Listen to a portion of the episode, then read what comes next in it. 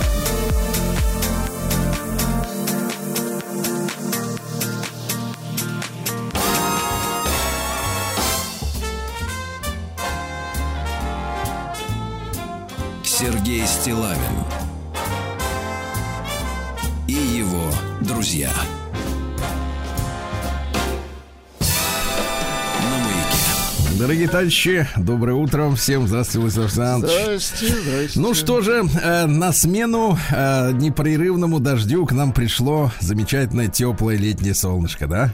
Ну, светит, но не греет. Вот так скажем. Светит, но кому-то уже нагрело голову, кстати говоря. Да. Что же, Владислав Александрович, э, я вам это честно скажу. Вы знаете, вот э, замечаю по всей моей э, творческой м, профессиональной деятельности, что, знаете, всегда вот э, э, первым рекламный удар, который мы себе позволяем, или просто информационный, принимаю на себя, близко к сердцу. Жаль. Вот, ну такова моя порода, такое Не воспитание. бережете себя. Да, Жаль. такое воспитание. Вы знаете, что до сих пор едут к вам труселя знаменитые, да? Вот из нашего проекта сделано в России. А я, вы знаете, вот э, э, я с- уже знаю, что я, нашим слушателям, нашим слушателям приглянулось. Давайте такое Так. не- немножко забытое слово приглянулось. Да, Э, вот э, мое повествование понедельничное о том, как я э, мастерски готовил э, Мастерски, Сергей Валерьевич. Юрьевна вас прищучит. Мастерски. Руки у, у Юрьевны короткие, я замерял. Но язык глаз достанет. А, это другое. Это другое. Тут, пожалуйста, завсегда. Будьте любезны, да. Так вот, э, вы знаете, рассказывал о винегрете. А э, помните, некоторое время назад да, у да. нас вот до майских э, наших праздников и каникул были в гостях специалисты подмосковные, которые занимаются тушенкой. Да, да, да.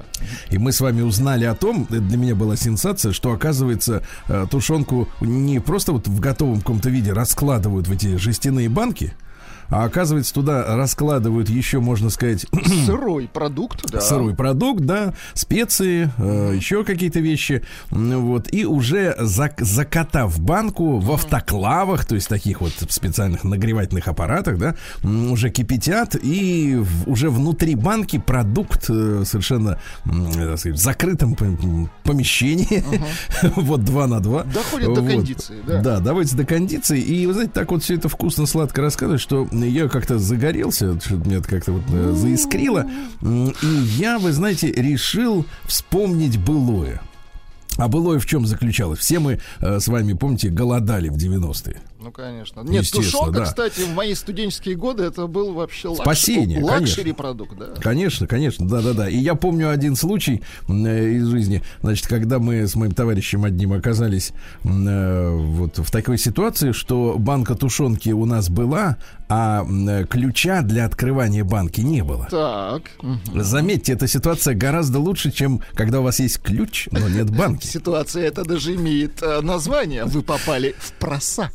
Вот, и, соответственно, и мы, а жрать хочется, ты понимаешь, Ну, вот конечно, часа два конечно. ночи, причем было тогда время удивительное, я вот, знаешь, иногда пытаюсь его вспоминать э, с содроганием, да, мы, в принципе, э, не употребляли. Вот, э, и поэтому го- голод страшный, сильный. Ну вот, а банка есть, ты понимаешь, вот ты сидишь в 2 часа ночи, банка есть, ключа нет. Ну что делать? Ну, не соседей же будить, правда, там, так сказать. Вот, и тут он вспоминает, а товарищ ты мой такой, знаешь, вот, э, есть такие люди, они вот, э, к сожалению, у них хорошая память на всякие разные прочитанные статьи, материалы.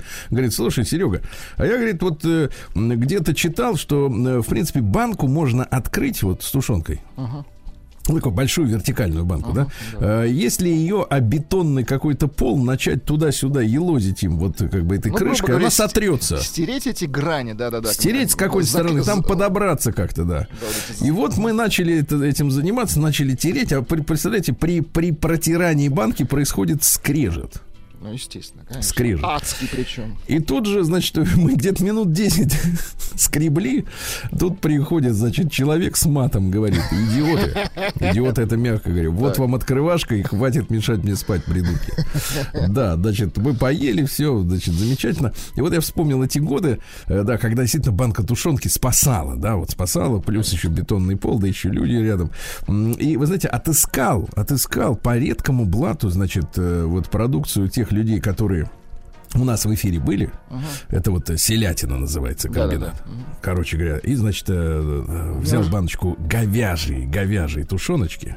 И потом, значит, следующие манипуляции. Сейчас я знаю, люди многие завтракать будут, друзья мои, и думают, чтобы такого съесть, что-то этого не хочется, того не хочется, а что-то хочется вкусненького. И, значит, короче говоря, парни, значит, отвариваешь э, э, э, Давайте я буду по-русски, хотя там было написано паста. Макароны твердых сортов. Вот 10 минут отвариваем, нормально, хорошо. В это время параллельно на медленном огне на сковородочке разогревается содержимое банки. Так, Там, знаете, жирок. там, там и бульончик, который, кстати, Бульончик. естественным образом образуется в этой банке, и жирок. И обязательно, знаешь, на донышке лист лаврушечки я нашел. Как вот, Неплохо. как счастливый билет, вы понимаете, да? Вытянуть. Ну вот. Пока, значит, картош, значит, э, тушеночка разогревается, а там же волокна, это же не фарш, это вот э, Да-да, такое волокна. резаное мясо. Ты его аккуратненько, так сказать, по мере разогревания расчленяешь, расчленяешь. Разволокниваешь. да, да, да, что у тебя получается такое бульоно-мясное, такое нечто, да? Из мясных волос. Прекрасно пахнущее, ароматно. Но чтобы не сойти с ума, крышечкой накрываешь, да? В это время достаешь откуда-нибудь с антресолей баночку соленых огурчиков. Потом обязательно, обязательно, значит, смотрите, э, острый томатный соус, который вот прямо там с Ну, халапеньо, это с чили. завтрак. Это Да, не это не завтрак. завтрак, но нам плевать уже. Нам уже плевать. ну? Не завтрак. Это у вас не завтрак, а у нас завтрак, да. А потом, когда у вас, смотрите, паста доваривается, так получается волшебным образом. Как раз вот эти 10 минут нужно, чтобы разогрелась это на сковородке банка, да, без всякого масла, там жир свой есть, небольшой. Вот. Ну и, соответственно, пасту на дуршлаг не надо промывать. Раз так в миску, потому что я столько отварил, сразу же мне в тарелку не поместилось, пришлось такой ска- кастрюльку такую небольшую взять, так где-то 5 на 6.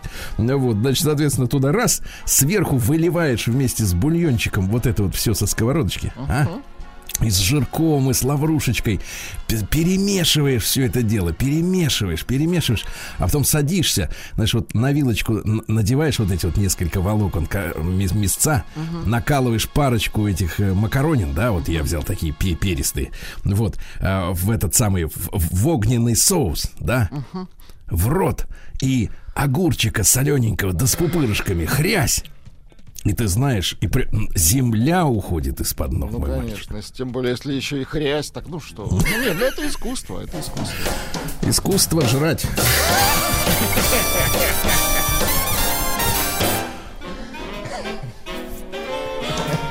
Сергей Стилавин и его Кстати, друзья. Сергей ваш Да. лайфхак по Да, поводу э, да. вот этого перчика халапеньо я Да, использовал. Я сделал под, немножко по-другому. Я взял фарш, Так, фарш, его, так сказать, на сковородочке, туда э, помидорчика нарезал, томатной Да. пасты ложечку, Так. и туда вот этот ваш, вашу вот эту вот халапень. Халапеньо. Она О, маринованная, такие колечками. Да, да, да, она адски острая. Ох, забористая. забористая, забористая. Не-не-не, давайте, давайте рубрика «Кто острее?» Да, слушайте, ну прекрасно, прекрасно, да, потому что, потому что высший писк, вот знаете, я сначала удивлялся, что, э, когда читал литературу, что англичане любили еще в 19 веке поговорить о погоде, думаешь, какая тупость. Хотя нет, потом стало интересно, действительно, с, годами. Но самый топчик, э, как говорится, это вот когда люди за обедом разговаривают о еде. Ну, не о той, которую едят, а вот э, А о если другой. за завтраком? А? За завтраком. Приятного всем аппетита. Слушайте, а, получил письмо от нашего замечательного Виктора, поэта, э, гениального, нашего южно-русского поэта, я бы Давно так не сказал. Таганрог, Краснодар. Давно не было. Э, Дело в том, что был занят мужчина, э, прекрасный. Итак, заголовок у письма такой. Сейчас сразу воспоминания полезут. Вступ ник- в никуда. Прекрасно. Отбейтесь, пожалуйста. да.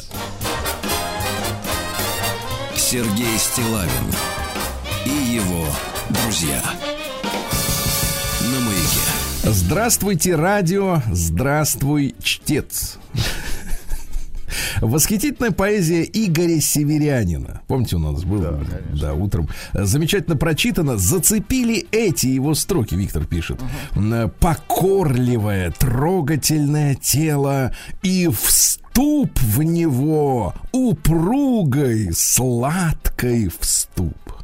Игорь Северянин. Это да. что ж, он пародию на северянина? Не пародию, а ассоциации Ну, возникли в давайте, голове. хорошо. Отклик э, э, с целью посмешить э, чтеца. Сейчас, погодите, тут как-то... Хорошо.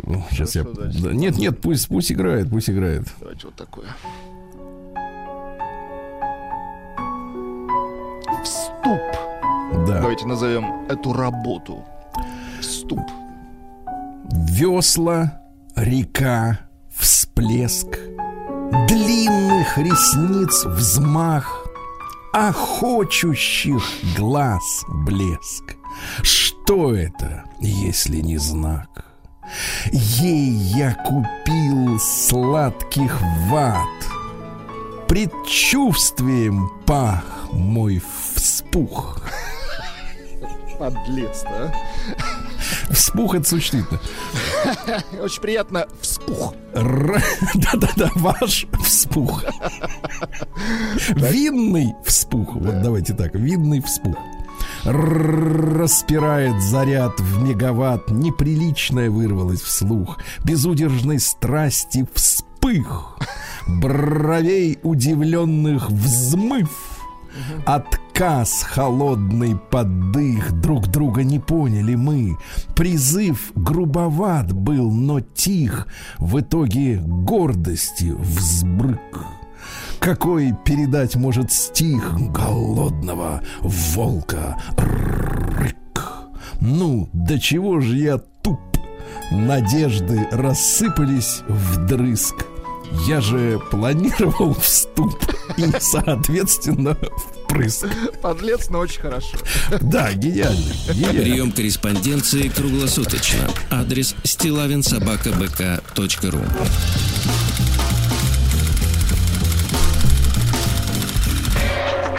Фамилия Стилавин 2 Л. Нет, все-таки вот земля наша полнится талантами, правда? И главное, что у него есть нормальная работа. Вот что ценно. Что иногда работает. Это очень хорошо. Нет, что иногда пишет, вот что хорошо. Потому что некоторые бывают встанут с утреца, махнут и не пишут и не работают. Понимаете? да? Кроют банку шпрот. и Слушайте, давай. сегодня, да, сегодня, да, друзья мои, плодовитый день на э, э, деятелей искусства. Мы сегодня обязательно послушаем. Во-первых, сегодня 60 лет исполнилось бы Батырхану Шукенову, да? В 8 утра послушаем. Да, в 8 утра послушаем. Во-вторых, сегодня день рождения Перри Кома. Шикарный Э, певец. Мужчина, которого мы в последние годы возлюбили до невероятности, правда? С Бакараком работал, как оказалось. Я, честно говоря, для меня... Как это- работал?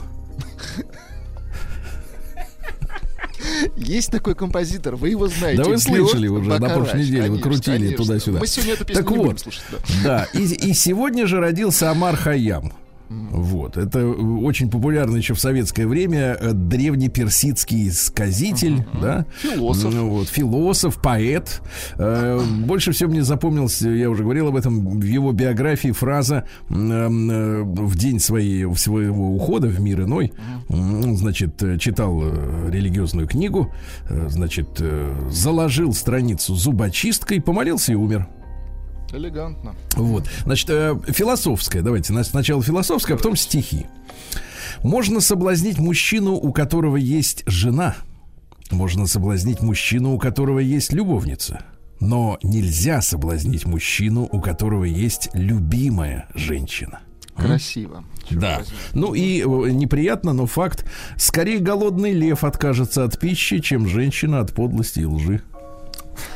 А он еще и сексист. Прекрасно. Конечно, тогда это было тренд. это. Нормой. Да, ну давайте что ли не э, стихотворение, я много вам подобрал. М, Давайте. Там и про женщин, и про других остальных. Животных.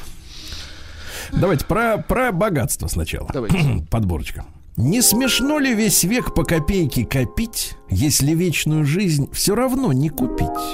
Эту жизнь тебе дали, мой милый, на время. Постарайся же времени не упустить. Хорошо. Хорошо. Или Коль можешь, не тужи о времени бегущем, не отягчай души ни прошлым, ни грядущим, сокровища свои потрать, пока ты жив, ведь все равно в тот мир предстанешь неимущим. А? Да. Хорошо. Все покупается и продается. И жизнь откровенно над нами смеется. Мы негодуем, мы возмущаемся, но продаемся и покупаемся. Прекрасно. До рождения ты не нуждался ни в чем, а родившись, нуждаться во всем обречен. Только сбросивши гнет ненасытного тела, снова станешь свободным, как бог богачом. Да. Отлично, да. Или, например, вот давайте перейдем а, к следующей части произведения, вы сразу поймете, о чем речь. Сегодня оргия с моей женой, бесплодной дочкой мудрости пустой. Я развожусь, друзья, и я в восторге, и я женюсь на дочке Лоз простой. Понимаете, о чем идет речь? Кто Лоз такая прост- дочка Лоз? Вот это не очень, я понимаю, что за А лоз. вот сейчас следующим Давайте, поймете. давайте. Принесите вина, надоела вода. Ах, вот какая дочка. Чашу жизни моей наполняет года. Не к лицу старику притворяться не пьющим, если нынче не выпью вина. То когда? А? Вот, Хорошо? понятно. Прекрасно. Мне это не пропаганда, это вот э, Это искусство, конечно. Я категорически отвергаю. Да, мы знаем, как вас Да, давайте. Давайте. Мне чаша чистого вина всегда желанна, И стоны нежных флейт я б слушал неустанно, Когда гончар мой прах преобразит в кувшин, Пускай наполненным он будет постоянно. М? Да. Вы знаете, я единственный вывод, вы извините, что я перебиваю вас, единственный вывод делаю, что человек, конечно, не работал. Это, это вот, наверное, такой единственный крепкий минус, понимаете? Ну, это не нам уже, Это не, минус нашей Это уже экономики. никому. Да. Хочу упиться так. Понимаю. Как? Хочу упиться так, чтобы из моей могилы, когда в нее сойду, шел винный запах, милый, чтоб вас он опьянял и замертво валил мимо идущие товарищи кутилы. А? Неплохо, да? Неплохо. Давайте, давайте еще, да. Я так пропускаю некоторые, понимаете, но невозможно, потому что, так сказать, сначала тушенка, потом Амар Столько не выпить, устанет рука, мы понимаем. Тем более среда на работу. Да. Поменьше в наши дни имей друзей, простак. Будь на признание скуп, не слушай льстивых враг, а погляди с умом, и ты увидишь сразу. Тот, кому верил ты, он твой предатель, враг. Это уже о людях, да? Не завидуй, то- не завидуй тому, кто силен и богат. За рассветом всегда наступает закат. С этой жизнью короткую, равную вздоху, обращайся, как с данной тебе на прокат. Хорошо. Или о женщинах, да, например. Он же сексист, давайте. Кто чар ее не избежал, отныне знает счастье. Кто пылью лег у милых ног, душой впивает счастье. Измучит, станет обижать, но ты не будь в обиде. Все, что подобное луне нам посылает, счастье. М? Хорошо. Нам с гуриями рай сулят на свете том, и чаши полные пурпуровым вином, красавец и вина бежать на свете этом, разумно ли, если к ним мы все равно придем? Да, или вот, например, давайте опять, да, и тут и про женщин, и про... Ну, у него женщина и вино, я понял. А Два основных направ- направления. Два компонента, два, двухкомпонентных, да. Так. Многих женщин в парчу жемчуга одевал, но не мог я найти среди них идеал. Я спросил мудреца, что же есть совершенство? Та, что рядом с тобою, он мне сказал. А? Красиво. Дарить себя не значит продавать. И рядом спать не значит переспать. Не отомстить не значит все простить. Не рядом быть не значит не любить. А? Романтик, да. Ну и, наконец, давайте парочку. Со слами будь ослом, не обнажай свой лик. Ослейшего спроси, он скажет, я велик. А если у кого ослиных нет ушей, тот для ословства явный еретик. Хорошо, да? Прекрасно. Ну и, наконец, давайте хорошим закончим. Амар Хаям. От того, что неправеден мир, не страдай. Не тверди нам о смерти и сам не рыдай. Наливай в пиалу эту алую влагу, белогрудой красавице сердце отдай. А? Во вот многом видите. согласны мы, товарищи. Э, Я Во бы сказал многом. так, а, практически во всем. Дорогие товарищи, сегодня у нас 18 мая и сегодня день Балтийского флота. Всем доблестным морякам наш привет, товарищи. Поздравляем, Да? Мори- моряк- моряки-балтийцы, это что? Это депутат Балтики, помнишь? Конечно. Вы участвовали? Участвовал. Конечно, вот, вот, вот. Потом, конечно, балтийский чай, это немножко другое, Конечно, да, тоже забористо достаточно. Да, да, да, слишком для, для нашего времени приличного, да. Но тем не менее, и в Кронштадт шлем наш привет, Конечно. правильно? Да, да, да. И Красная Горка, вот, вот видите, все там, все там, везде бывал. Значит, сегодня день рождения майского жука. ЖК. Да, Международный день музеев. Вот. Всемирный день вакцины против СПИДа. Знаете, помните, там два года назад ходили разговоры, что вот ну, в лабораториях шли исследования там, такой вакцины, а получился коронавирус. Ага, Получилось еще лучше. Да, А, корона. Да, да, спекли, так сказать, да, в Ухане. Э, День здоровья и физической подготовленности рабочего персонала. Можно сколько угодно трещать про компьютеры, а вот гайку крутить надо рукой, да. День отправки электронной поздравительной открытки. Ну, когда-то это было роскошью. А сегодня нет обычных открыток. Люди, люди не находят в почтовых ящиках, кроме уведомлений от налоговой, да, И рекламы всякой, спама. да, никакого удовольствия. День розовой пантеры. Ну, это понятно. День навести-ка ты своих родственников. Хорошо. День логопеда. У вас вот была картавость? Помните, была новость, что до 6 лет, если мальчик не, ну- не вот научается чувствую. говорить, то все пропало. да. Надо нам нашего доктора, кстати, как-то на- на- это, натаскать, что ли, чтобы он говорить научился. День под названием «Покажи красоту внутреннего своего мира». Ишь ты. Вы прекрасны внутри-то? Как? Конечно, по- по- увидите чуть позже. Не хотелось бы. День со- сока с Так. мякотью, понятно, бодяга. День маршмеллоу. Слушайте, Ну, ну это это так- зараза, Нет, да. смотрите, это такой же обман, как и Кока-Кола. Смотрите, потому что, значит, э, я вот что имею в виду? Значит, он состоит из сахара или кукурузного сиропа, желатина, размягченного в горячей воде, глюкозы, взбитых сливок. Так вот, интересно, что в отличие от э, простого зефира там нет э, пюре ягодного, да, но название-то вот обманка. Ну-ка. Название происходит от маршмеллоу, это два слова, которое переводится как мальва болотная. Это было э, растение алтей лекарственного семейства мальвовых, да? Вот из корня этого самого алтея и получали клейкую железно- железообразную белую массу. А со временем это растение заменили обыкновенным желатином и крахмалом. То есть рецепт изменили. Ну, как и в понятно. А коле, название понимаешь? осталось, да. Как и в коле. Нет там ничего такого. что Обман, там. понятно. Вот и обман. А Илон Маск, верни нам. И маршмеллоу настоящий. День без грязной посуды. Ну, давайте так. Кто не ест, у того и посуда не пачкается. Без грязи день. Хорошо.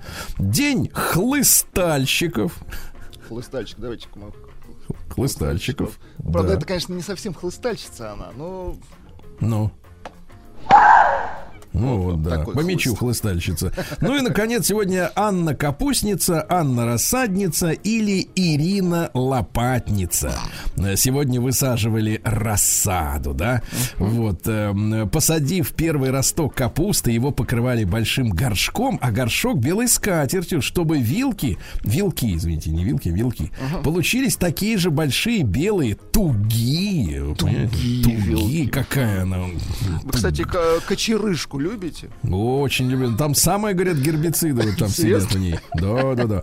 А, да, а вот говорили русские люди следующую поговорку. Так. Э, Крапиву чертям, капусту нам. Ясно? Вот. Сергей Стилавин Ой, и его друзья. Ну что, Амар Хаям родился в 1048-м, персидский э, поэт, математик, философ, э, да, сказитель. Виночерпий. Виночерпий, да, как у них там говорят. Э, быть лучше одному, чем вместе с кем попало. Ну, это мы помним, правильно? Да. Вот, стихи мы сегодня почитали. Если не, не успели, послушайте потом в записи. А в этот день, э, в 1291 году, египетские мамлюки султана Аль-Ашрафа захватили Акру. Помните, есть про этого Шерлока Холмса сокровища Да, да, да. Акры. Да. Вернее, там Агры, а, а это другое, это Акры. Э, Последний оплот крестоносцев э, в Святой Земле.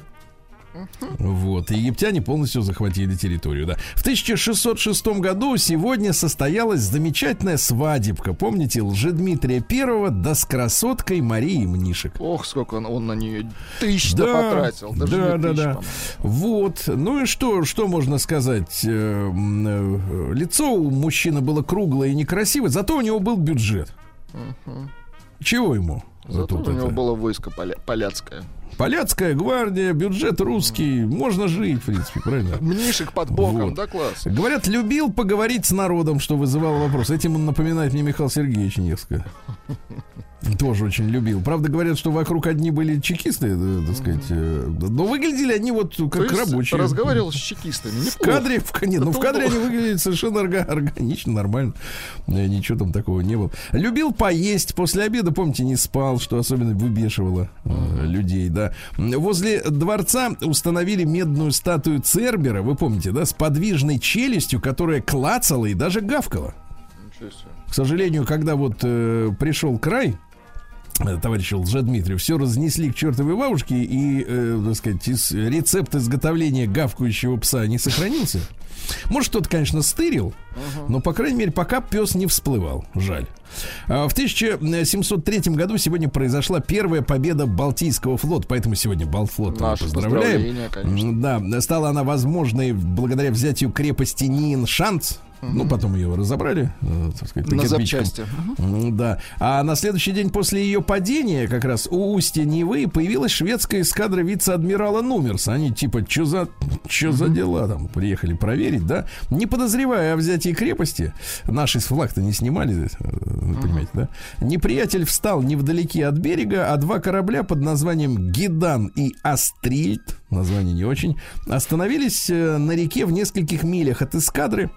Наши внимательно следили. К самому устью реки был заблаговременно выдвинут отряд лодок с вооруженными солдатами. А, Лично Петр I руководил. Ну и на рассвете сегодня, в этот день, в На 1703 абордаж. Одну группу лодок он скрытно поставил ниже по течению, чтобы шведы не смылись в море, а вместе с другой атаковал их с противоположной стороны. Вот, заметив нападавших, шведы стали, было дело, подымать паруса, чтобы смыться. Но наши стреляли из ружей, с, с лодок, ну, подошли их, взяли на абордаж, всех взяли к чертовой Да бабушке. класс. Да. А в 1704 сегодня заложен Кроншлот. Это главный форт Кронштадта. От кронштадтцев тоже поздравляем, да? Ну Вот. А также в 1804 году сегодня Наполеона провозгласили императором Франции. Помните, он же там карабкался из, в принципе, офицера артиллерийского достаточно долго. к Из этой должности. простолюдинов, да. Да, а как так получилось-то? Это же интересно. Дело в том, что сначала его сделали первым консулом. Помните, да? Там было несколько консулов, он остальных пинком под зад, значит, выгнал. А консульство, оно было проти- длиной всего 10 лет. И дальше прекрасная фраза. А, значит, э, состоятельные люди начали бояться, а, что произойдет, когда срок выйдет. И говорят, слушайте, а оставайтесь вы навсегда, а то у нас тут это, имущество. Наш ты Вот. дорогой. Он и остался, он говорит, да и ладно, хоро- мне с вами тоже хорошо. В 1830-м в Штатах началось промышленное производство первых газонокосилок, ну, понятно, без движков. Вот, кстати, напоминаю всем владельцам этого, этого прекрасного вида проведения, так сказать, выходных, э, надо каждый год менять масло, ребята. Да вы что? Каждый год. И у газонокосильных машин нет э, гайки снизу, чтобы, как из, из обычного двигателя, слить масло. Его надо либо отсасывать насосом специальным, Подождите, либо а аккуратненько, если так не- сказать, сливать, переворачивать надо, Если не- переворачивать. не менять, то что? Все? А если не менять, тогда кракнется через пару лет. Что не менять? Как не менять? Менять надо. А в 1868-м Николай II родился в этот день, последний российский император. Да.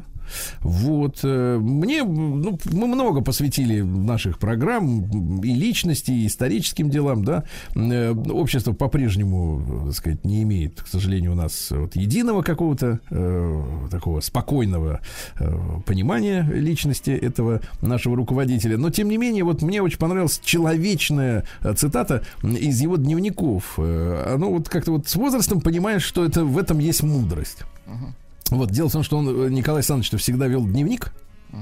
Ну, К сожалению, они попали потом не по назначению, и их начали, значит, цитировать и издеваться даже над некоторыми вещами. Но я вот, как вот человек взрослый, не могу не согласиться. Значит, кого-то, может быть, вот вас, может, и рассмешит. Вы у нас Ну, такой давайте. юноша легкий на Ну, подъем. давайте. А вот цитата.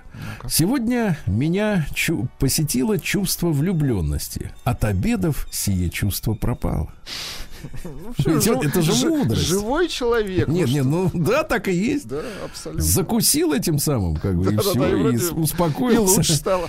Да, и да, да, да, да. Вот. В 1883-м Вальтер Гропиус родился. Это немецкий архитектор и дизайнер, который основал художественно-промышленную школу Баухаус. Да. Понимаете, да? Ну, модное архитектурное такое направление начала 20 века, после войны. В 1886 в Севастополе спущен на воду первый русский стальной броненосец Чесма. Ага. Понимаете, да, он ну, обшитый, все, там пуля не брала. А в, тысяча- в тот же день родился Григорий Борисович Гипс. Э, Вот он же, ну, в советское время трудно было работать под фамилией Гипс. Конечно. Вот, поэтому он стал Адамовым. И если вы читали в детстве, то Тайна двух океанов. О, Замечательная да. книжка. Да, фантастическая. Там, кстати, есть враги, это, это актуально. Ну, а в сороковом году он незадолго до своей смерти приступил к работе над новым романом. У него несколько, их порядка десятка. Называется «Изгнание владыки». И там, а, значит, какая высказана была идея в этой фантастической книге. а, Тема обогрева северных наших территорий путем повышения температуры Гольфстрима. Любопытно. Да-да-да. Вот фантастика чем отличается от фэнтези? Фэнтези просто погружает человека Ну, в какую-то му- по- по муру, сути, да. да, да, да. А здесь идеи, здесь идеи. Ну и в 1888 в США впервые продемонстрирована первая граммофонная пластинка. Э, Придумал ее, в отличие от цилиндров э, э, вора Эдисона, э, Эмиль Берлинер, который позднее микрофон придумал. Мгм. да? Умница. И он придумал именно диск, понимаете, да? Они вот этот рулон. Они да. вот это вот все. Сергей Стилавин На маяке. Друзья мои, про пластинки еще несколько, Давайте. так сказать, э, слов. Интересное дело, что Бер- Берлинер, значит, смотрите, он придумал эм, не только микрофон и пластинку, но еще и матрицу, то есть вот печатать, да, вот с диска. С одной при нем, э, значит, пласт- этого с одного с одного диска оригинала можно было 500 копий м, отработать, да, они имели разный размер, но вот первоначально м, 7-дюймовые э, были диски, но это 17,5 сантиметров. Ну, там, по-моему, по одной песне, грубо говоря. Там две минуты Ну, всего. э, да, Каждая сторона была. Причем сначала. Причем, а, там история такая была, что на обеих сторонах сначала записывали одно и то же, потому что иглы были очень жесткие. Они быстро, да, приходили в И негодность, сами иглы да. стирались. Кстати говоря, после каждого прослушивания нужно было иглу менять. Что Кошмар. Ужас, да?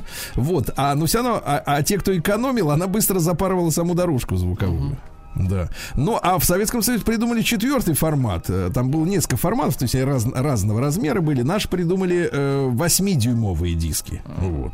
И что интересно, значит, э, были и профессиональные пластинки. Это как А, То есть, э, да-да-да, профессионально назывался это Transcription диск э, 16-дюймовый, это 40-сантиметровые большие такие диски. Их использовали на радио, а, и они как раз крутились с частотой 33,1,3, потому что изначально 78 Ну, типа, как, было. как- как качество получше, наверное, на них. Да, да, да, качество получше, но все равно, да. Понятно. В этот день что у нас интересного? Э, Аугусто Сесар Сандино в 1895 году, национальный герой Никарагуа, убит под лицами.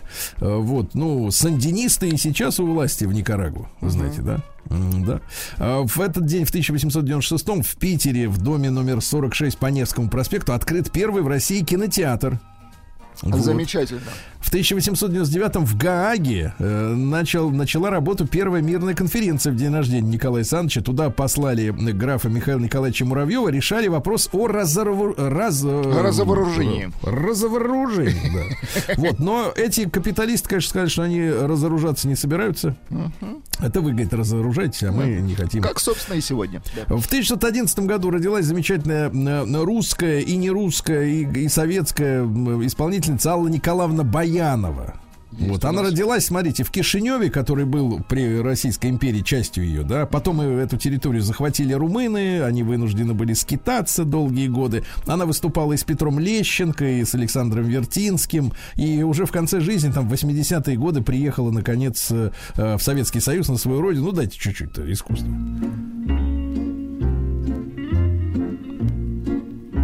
Пластинка.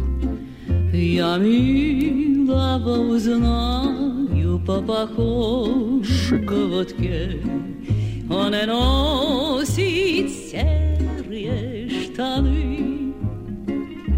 Вот звучит иначе, чем когда, э, так сказать, э, э, Чем первые пластинки, наши. да? Да, да, Да, Друзья мои, сегодня 110 лет э, со дня рождения Перри Кома. Да, послушаем мы его, да, еще отдельно. да. Ну, давайте чуть-чуть. Ну, чуть-чуть. And I love you so. Тембр у него классный, да. The people ask me how. Да. Послушаем обязательно. Он седьмой сын седьмого сына, представляете? Какой ужас. Так. Да. В этот день, в 15 году, испытан первый в мире танк-вездеход, и это русский танк. Э, Разработал его конструктор Александр Пороховщиков. Кстати говоря, э, так сказать, дед актера Александра Пороховщикова. Помните? Родственник, конечно. Да, да, да, дед самый настоящий. А вот в этот день э, в, в 27 году американская, ну, есть такая легенда, американская кинозвезда Норма Толмидж случайно оставила в бетоне отпечаток своей ноги А, и понеслась вот в это. «Аллея Голливуде, звезд». да. Правда, есть другая версия, Так. что придумал владелец э, театра китайского некто Грауман. Но вот э, с актрисой как-то элегантней. М, В 1933 году началась экспедиция особого назначения номер один. Это переброска кораблей Балтфлота в Мурманск, чтобы создать Северный флот военно-морских сил э, Российской э, Федерации, да, э, Федеративной Республики Социалистической. Э, Перебрасывали не через океаны, а тайно по каналам, рекам, э, через Беломор-канал. Кстати, что интересно, Беломор-канал еще не был готов, они месяц стояли, ждали, когда шлюзы доделают. Но все равно через два месяца пришли на место, да. Вот. В этот день, в 1935 году, очень печальное событие. Смотрите, разбился самый большой советский самолет Максим Горький. Погибло 49 человек. Значит, какая история была? В октябре 32-го, то есть за три года до этого, группа писателей, которую возглавлял замечательный писатель Кольцов, в день 40-летнего юбилея э, деятельности пи- писательской Максима Горького они решили создать агитационный самолет. Так. И собрали по всей стране 6 миллионов рублей от добровольцев. Возглавил работу э, Туполев, замечательный наш конструктор. Э, придумали эту машину. У нее, значит, 8 двигателей было по 900 лошадей каждый. Площадь внутренних помещений у этого гиганта было 100 квадратных метров. Там до 70 м, пассажиров. Можно было, кстати говоря, спать в крыльях. Можете Душ- себе представить? душевая Огромная. кабина была. Да-да-да, огромная машина, да, душевые кабины, персональные Класс. каюты, э, на полу лежали ковры, занавески, настольные Люди. лампы, Мгм. туалеты, буфет с холодными и горячими закусками, Это так- умывальник Такой для тех, кто Титаник просто летучий. Огромная, огромная машина, да, имелся автопилот, была собственная, э, собственный генератор отдельный, который питал кинопроекционную установку, представляете, Можно было фотолабораторию. з- заряжать гаджеты. Да, класс. Еще прикольнее, самолет был оснащен пневмопочтой, которая пуляла эти капсулы сообщений. Да. Представляете? Клу, круто. Значит, э, крейсерская скорость 200 километров в час, э, высота потолка там где-то, ну, 4,5 километра, да. И вот катастрофа. В этот день э, показывали эту машину, э, значит, общественности, да. И э, за- внутрь посадили, самая трагедия, родственников и детей конструкторов. Еще и детей. Кошмар. Да, там несколько, там десяток детей погиб, к сожалению. Так вот, а перед э, полетом подбежали какие-то кинематографисты Так. и говорят, э, вот самолет, он не сам будет летать, а рядом будет летать истребитель, ну, для того, чтобы понимать э, пропорции, чтобы в небе было видно. Вот маленький истребитель, а вот этот гигант, да? Так. И попросили летчика Благина, истребителя, э, сделать вокруг этого э, гигантского самолета мертвую петлю внутри в воздухе. Ну, понятно. Тот полетел делать мертвую петлю и врезался в этот самолет. Причем врезался в двигатель, выбил двигатель, сам застрял. А, но это полбеды. Самолет можно было еще посадить. Но осколками от разрушения двигателя э, хвостовое управление э, вырвали. Мгм. И он упал, Ну, представляешь? кошмар какой-то. Кошмар какой. Был, была версия, что это было заговор, да, как всегда в то время. Но тем не менее, да. Ну что еще сегодня? Сандра родилась, правильно? Поздравляем Сандру. Сандре, кстати говоря, 60 мой мальчик. А то есть она тоже разменяла, как и Стрельников. Она разменяла все. Сергей Стилавин и его друзья. Друзья мои, э, есть у нас такая традиция э, вспоминать замечательных музыкантов, которые к этому дню имеют отношение. Ну и, конечно, мы, э, я думаю, что многие наши слушатели любят, и, по крайней мере, все относятся с огромным уважением э, к Батархану Шукенову. Да, да, я подби- подбирал слова к тому, чтобы как, как его обозначить, естественно, имя я помню. Вот, э, э, Батыр, да, вот он был э, замечательным, тонким человеком, да, с э, запоминающимся э, э, индивидуальной и манерой, и исполнительской, и голосом. И да, тембр, и- конечно, у него свой особенный. Великолепный, да. Мы были знакомы лично. И э, его не стало, к сожалению, вот э, там ему исполнилось всего 55 лет. Вот, к сожалению, да, так, так вышло. А сегодня ему исполнилось бы 60. И, конечно, мы его помним. Поздний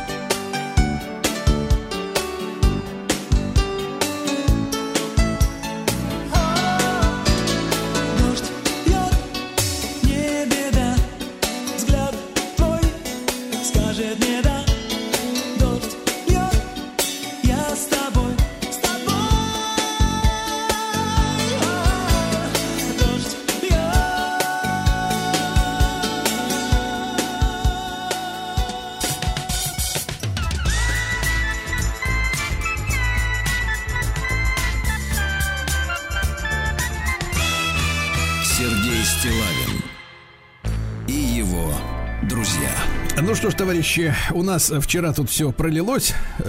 Пролилось. Да. Да, собираем тряпками вот воду. Э, Сегодня получше, получше, получше. Обещается аж до 13, там, до 15 градусов тепла. А как там в грязях Липецкой области? Плюс 9, вероятность осадков 60%.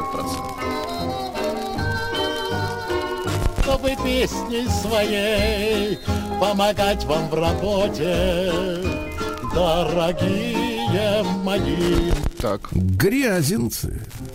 Да. В грязях, извините меня, человек попал в больницу после встречи со змеей. там Укушенный. У- Укушенный, Укушенный, конечно. Не просто. Нет, так-то мы встречаемся Нет, каждый нет, день, конечно. Укушенный но- в плохом смысле Да, этого да, да, слова. в Есть в плохом. хорошем В укушенный. животном смысле, да.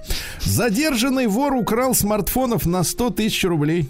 Представляете, 50-летний мужчина без определенных э, стал изучать ассортимент гаджетов в местной сети. сотовой Решил связи. открыть бизнес. Понимаем. Когда продавец отвлекся на телефонный звонок, злоумышленник похитил с витрины коробку со смартфоном на 23 тысячи рублей, понятно. Осудили мужчину, подкладывавшего фальшивки в кошелек собственной жене. Вы представляете? 37 лет. Что он делал? Что он делал? В ноябре позапрошлого года купил в интернете фальшивые пятитысячные купюры и стал подкладывать их жене в кошелек. Смотрите, какая. она ничего не знала. Мужчина купил в интернете 8 поддельных пятитысячных купюр, прислали по почте. А? Класс. Да, пенсионер получил усло- условный срок захоронения пороха. Серьезные люди, вижу, живут, да. Полицейские задержали подозреваемую в хищении колбасных изделий. Так. 63-летняя Грязинка э, на 9 тысяч рублей стырила колбасы. Так вот.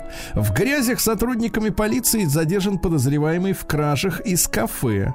В ночь э, со 2 на 3 мая, отжав пластиковое окно, проник в кафе и похитил 19 тысяч рублей. А в ночь на 7 мая путем отжима входной двери проник в другое кафе на улице Правды. Представляете? Оттуда украл 12300, Wi-Fi роутер, Wi-Fi видеокамеры на 3000 рублей. а? Ну, еще пару буквально новостей. За, кражи, э, за кражу с карты, найденной на свалке. На свалке. На свалке, да. Жителю города Грязи грозит лишение свободы до 6 лет. Да. Се- 35-летнюю житницу местную мошенники обманули на 703 тысячи рублей. Специалисты списали. Лже-сотрудника и банка звонили, как вы понимаете, да? А В Грязинском техническом колледже было проведено профилактическое мероприятие с целью повысить осведомленность учащихся о последствиях туберкулеза. Хорошо. Вот. Будь здоров, не кашляй, как говорится, да. Лучшим фрезеровщиком России среди молодых профессионалов стал представитель из города Грязи Липецкой области, а? Здорово. Лучший фрезеровщик, да. Но, как всегда, наши вот журналисты, что они делают? Они пишут, а фамилию героя не Не сообщают. указывают. Непрофессионально работают у нас. Да, журналисты. Сергей Стилавин и. На маяке. Давайте плавно перейдем, да? плавно от давайте. грязи, так сказать. Вот, В э, князи, кос- да? Да. Э, Инфляция в грязях оказалась ниже уровня российской. А как такое возможно? А вот такое место заговоренное. Ага. Да класс. Четверть россиян регулярно занимается на улице спортом. И не, мен- не менее трех раз в неделю, представляешь? Остальные пока присматриваются. Да, как, по каким улицам они ходят, не знаю. В день столетия пионерии завтра. Почему пионерии? Пионерии. Ну, у вас так, да. Э, Госдума рассмотрит законопроект о единой детской общественной организации. А? Ну, Хорошо. ну хорошо же. Ну ведь сама жизнь подвигла. Ну что делать? Дальше. Белоруска, 56-летняя из города Березино, там, где на переправе поколошматили эту французскую сволочь.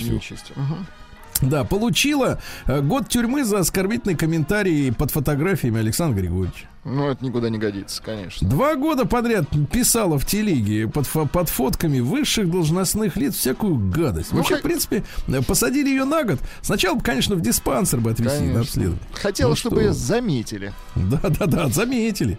А россияне считают сладкое самым доступным способом борьбы со стрессом. То есть все ожиревшие из-за потребления сладкого, не, не, не в силу Они на там нервах просто, генетики. да? Это на нервах, да. Причем, что интересно, вот смотрите, есть и такие. Каждый десятый не верит вообще в существование стресса. Представляете, на каком расслабоне люди? Такие нам нужны для обследования. А, э, Сергей Витальевич рассказал, в каком случае оставит, наконец, профессию. Ну-ка, в каком? Когда заменят актеров голограммами. Ну, то есть недолго нам ждать-то, да? Поедет, говорит, с женой на дачу картошечку сажать, рыбачить, ходить за грибами, а жрать что? А? Грибы, Вот. картошечку. Ры- Рыбку, да, понятно, да. Червячков. А у Олега Меньшикова пытаются отжать половину московской квартиры за 100 миллионов рублей. Ну, какое-то ужасное. Мгм. Это, представьте, купил человек квартиру. Ну, на сэкономленные средства. сказать, Извините, извините, я Да. перебиваю про Меньшикова, пишет Вадим из Московской области. Полусладкое еще лучше успокаивает, чем просто сладкое. Да-да-да. Ну, это отвратительно. Так А вот, э, так вот, смотрите, да, больше 15 лет назад скончался, значит, бывший муж у женщины. Так. Э, Наследники оформили 170-метровые хоромы на себя, а ей не выделили долю. И теперь она требует, так сказать, чтобы Меньшиков отдал полхаты. Представляешь? Доля, Ай-яй-яй-яй-яй-яй, моя вот так вот, да. Названо главное правило для того, чтобы сохранить аккумулятор смартфона. Оказывается, самое вредное для смартфона это использовать его и заряжать одновременно. М. То есть он должен молча заряжаться Либо и заряжаешь, либо либо пользуешься. работать. Да. Если вам хочется съесть мясо, значит, вам не хватает железа. Ясно? Дальше. Ешьте Треть, железо, да, извините. треть крымских гостиниц могут не открыться в этом сезоне из-за отсутствия спроса, товарищи. Давайте поедем и откроем. Поедем откроем. А, ипотека за апрель сократилась в 4 раза выдача новой ипотеки. Да. 38% россиян перестали пользоваться запрещенным в Инстаграмом. Правильно? Устали VPN качать. Устали, устали. А, Стоимость сантехники в России выросла за, на 70% за 3 месяца. Но дело в том, что как бы себе не откажешь. Без сантехники-то можно обойтись без дивана, да? В конце концов. А вот без сантехники не, не- не пытались Будет люди. просто душновато. А терапевт Хухрев э, рассказал о том, кому нельзя принимать холодный душ. Дело в том, что холодный душ может вызывать спазм артерий, и сердечникам это ни к чему. Ясно? Да. Только 36% россиян находятся в дружеских отношениях с коллегами. А остальные... Но говорят, но говорят, что для карьерного роста очень важно вот дружить, уметь с, коллективом. А умеют только 36. Вот видите, Понимаем, поэтому и не растут над собой, не понимаем, растут. да. Да. Мэр Екатеринбурга Орлов предложил казакам пороть вандалов нагайкой по задницам. Ну, какое прекрасное предложение. И главное, вот просто ведь по-человечески, вот это, без этого чиновничьего, да, вот этого какого-то новояза, да, просто бейте их, ну, все, и хорошо. В России дети в возрасте до 5, от 5 до 7 лет смогут бесплатно ездить в электричках. Замечательно. Спасибо большое. А агрономы рассказывают, как правильно посадить укроп и петрушку. Как? Так вот, эм, главное правило, между ними не менее 20 сантиметров должно быть. Хорошо. Чтобы прожаривались со всех сторон. А с какого возраста можно вводить в рацион ребенка сухофрукты? Задаются вопросом Ну-ка. специалисты. Я вам так скажу, Владик, мы же с вами разговариваем, правильно? Конечно. Вам уже давно Пора. можно. Вам, Да, как и вам, да. Дальше.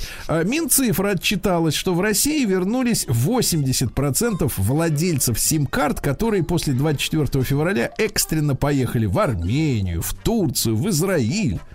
Уже 80%. вернулись, да? Может, конечно, сим-карты вернули почтой, но вряд ли. Скорее всего, вместе Скорее с людьми. деньги начали кончаться. Да. А, предло- предложено лишать прав пожизненно за 100 штрафов на нарушение правил дорожного движения в год.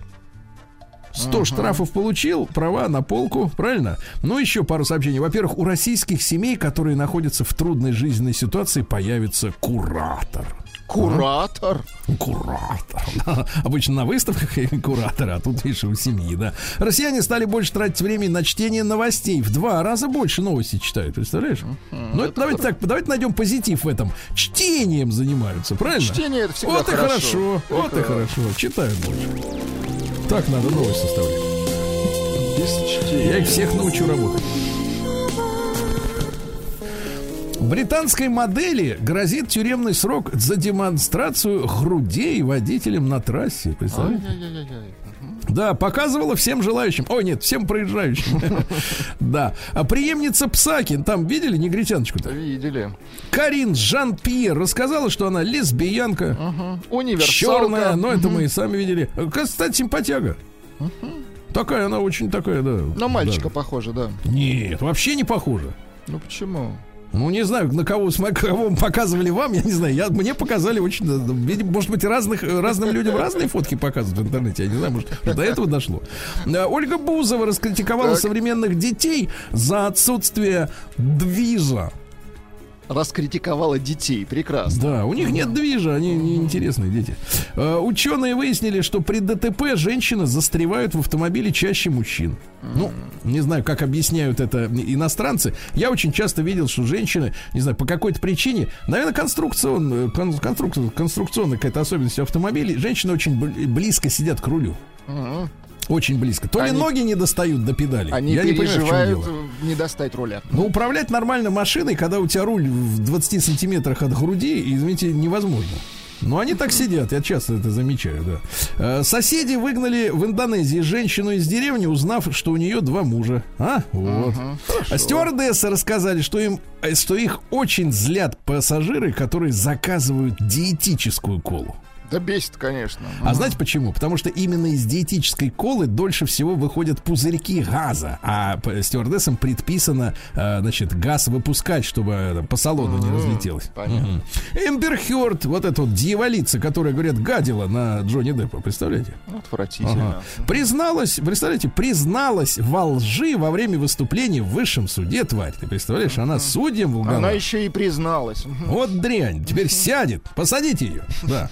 Жена Бекхэма, знаешь, это вот такая. Да, да, да. Posh Spice. Вот это. Высушенная. Мгм. Да, призвала женщин любить пышные формы, хотя сама худющая. А? Лицемерка, лицемерка. Абсолютно точно. Парикмахерша поделилась советами по сохранению густоты и объема волос. Надо расчесывать перед сном. Реже к парикмахерше ходить. Вот я Дальше психолог э, объяснила ошибку притягивающих к себе неудачников женщин. Вот женщины иногда говорят, я такая красивая, да у меня ноги, образование три высших, грудь сделала, губы, брови выщипала. А щедрые не идут ко мне. А не идут щедрые. Так вот, м, мужчин-неудачников Так. притягивают к себе неуверенные и недолюбленные женщины. Ясно? Ясно. Да. Помните пе- пе- песня, посвященная Виктории Олеговне «Я тебя недолюбил» у Саши Да. Иванова? Помним. Вот. А, то, есть, то есть что, Виктория Олеговна недолюблена? Что? ли? Нет. Ну, нет, это- она это- счастливая. Эта история скорее, э, да. К ней как раз наоборот таких, как вы, тянет. Успешных альфа-самец. Нет, нет, что вы, я такой же, да, как и вы. Гинеколог рассказала о преимуществах секса для похудения. Преимущество по сравнению с спортзалом имеется в виду. Вот. Ну, они на лицо, Ну, правильно? если все в, в рамках закона, Если всё, нет? если, да, Конечно, подтягивать как Чтоб следует, то просто не всё, сесть да. после такого секса. Да, так, да, давайте, да. Что дают, там в дают. мире наживы происходит? Конечно. Бла-бла-бла. Воду дают. Новости капитализма. Воду горячую, да. А, ученые нашли альтернативу привычным аккумуляторам. Представляете, из водорослей научились делать батарейки. Водоросли. Водоросли. Да-да-да. Вы доросли до водорослей? Да, водоросли, конечно, А, водорос. Пентагон объяснил, как, слушайте, какой цинизм потрясающий. Я, честно говоря, ничему не удивляюсь, но вот все равно приходит. Вот, Пентагон, это военная ми- Минобороны этого американская, объяснила, почему военных США не наказывают за жертвы среди гражданских. Например, в э, результате ракетных ударов. А знаете из-за чего? Ну-ка, почему? Из-за отсутствия злого умысла в их действиях. А, а я думал из-за отсутствия тех, кто может пожаловаться на это. Прекрасно, да. А футболист э, Уотфорда, это английский клуб, э, поддержал отказавшегося играть в форме ЛГБТ символикой Гейе. Идрис Гее отказался надевать на себя ЛГБТ шматье. Красивое имя, А Жители Идрис. Кори- Китайской Народной Республики считают Россию самой дружной страной мира и доверяют Путину. А, Вот вот, видите. видите, как хорошо. В Индии воры вернули украденных идолов, потому что не смогли спокойно спать, пока идолы были с ними. Очень хорошо. Вот так. Биологи создали злобных хомяков при помощи редактирования генома. Вы представляете? Ага. То есть вот, видишь, например, злого человека, это он не сам по себе, это его Конечно. отредактировали. Это Да. он просто после короны, да. А представители коренных народов Канады призвали королеву Великобритании Елизавету II извиниться за то, что она профинансировала и создала в Канаде школы для детей индейцев вместе с интернатами, э, где погибло э, несколько десятков или даже сотен сотен детей индейцев из-за жестокого обращения. Представляете? Да. Американский психолог объяснил феномен э, зевоты. Оказывается, зевота э, развивалась как сигнал внутри стаи, чтобы предупредить соплеменников, что стоящий на посту теряет бдительность и надо усилить внешний периметр.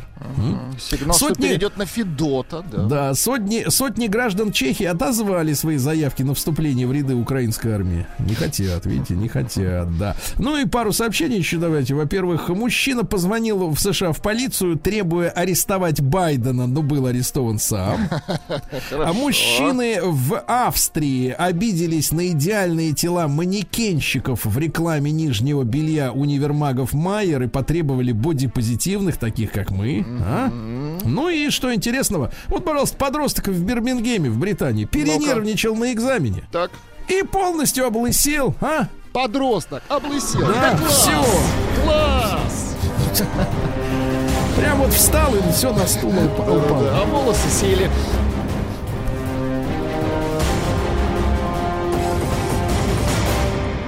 Россия криминальная.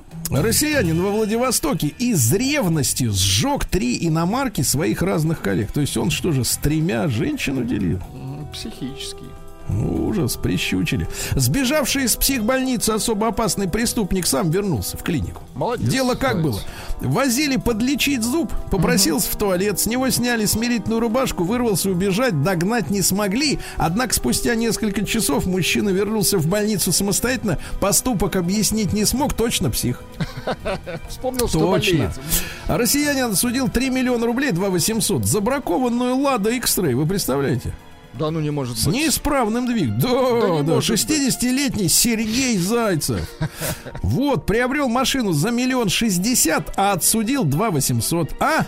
Класс. О, как бывает. В- давайте, так сказать, про Рязань. Напомните мне, я закончу Рязань, Рязань. хорошо. А, сугроб спас автобус от столкновения с моргом в Красноярском крае. Хорошо.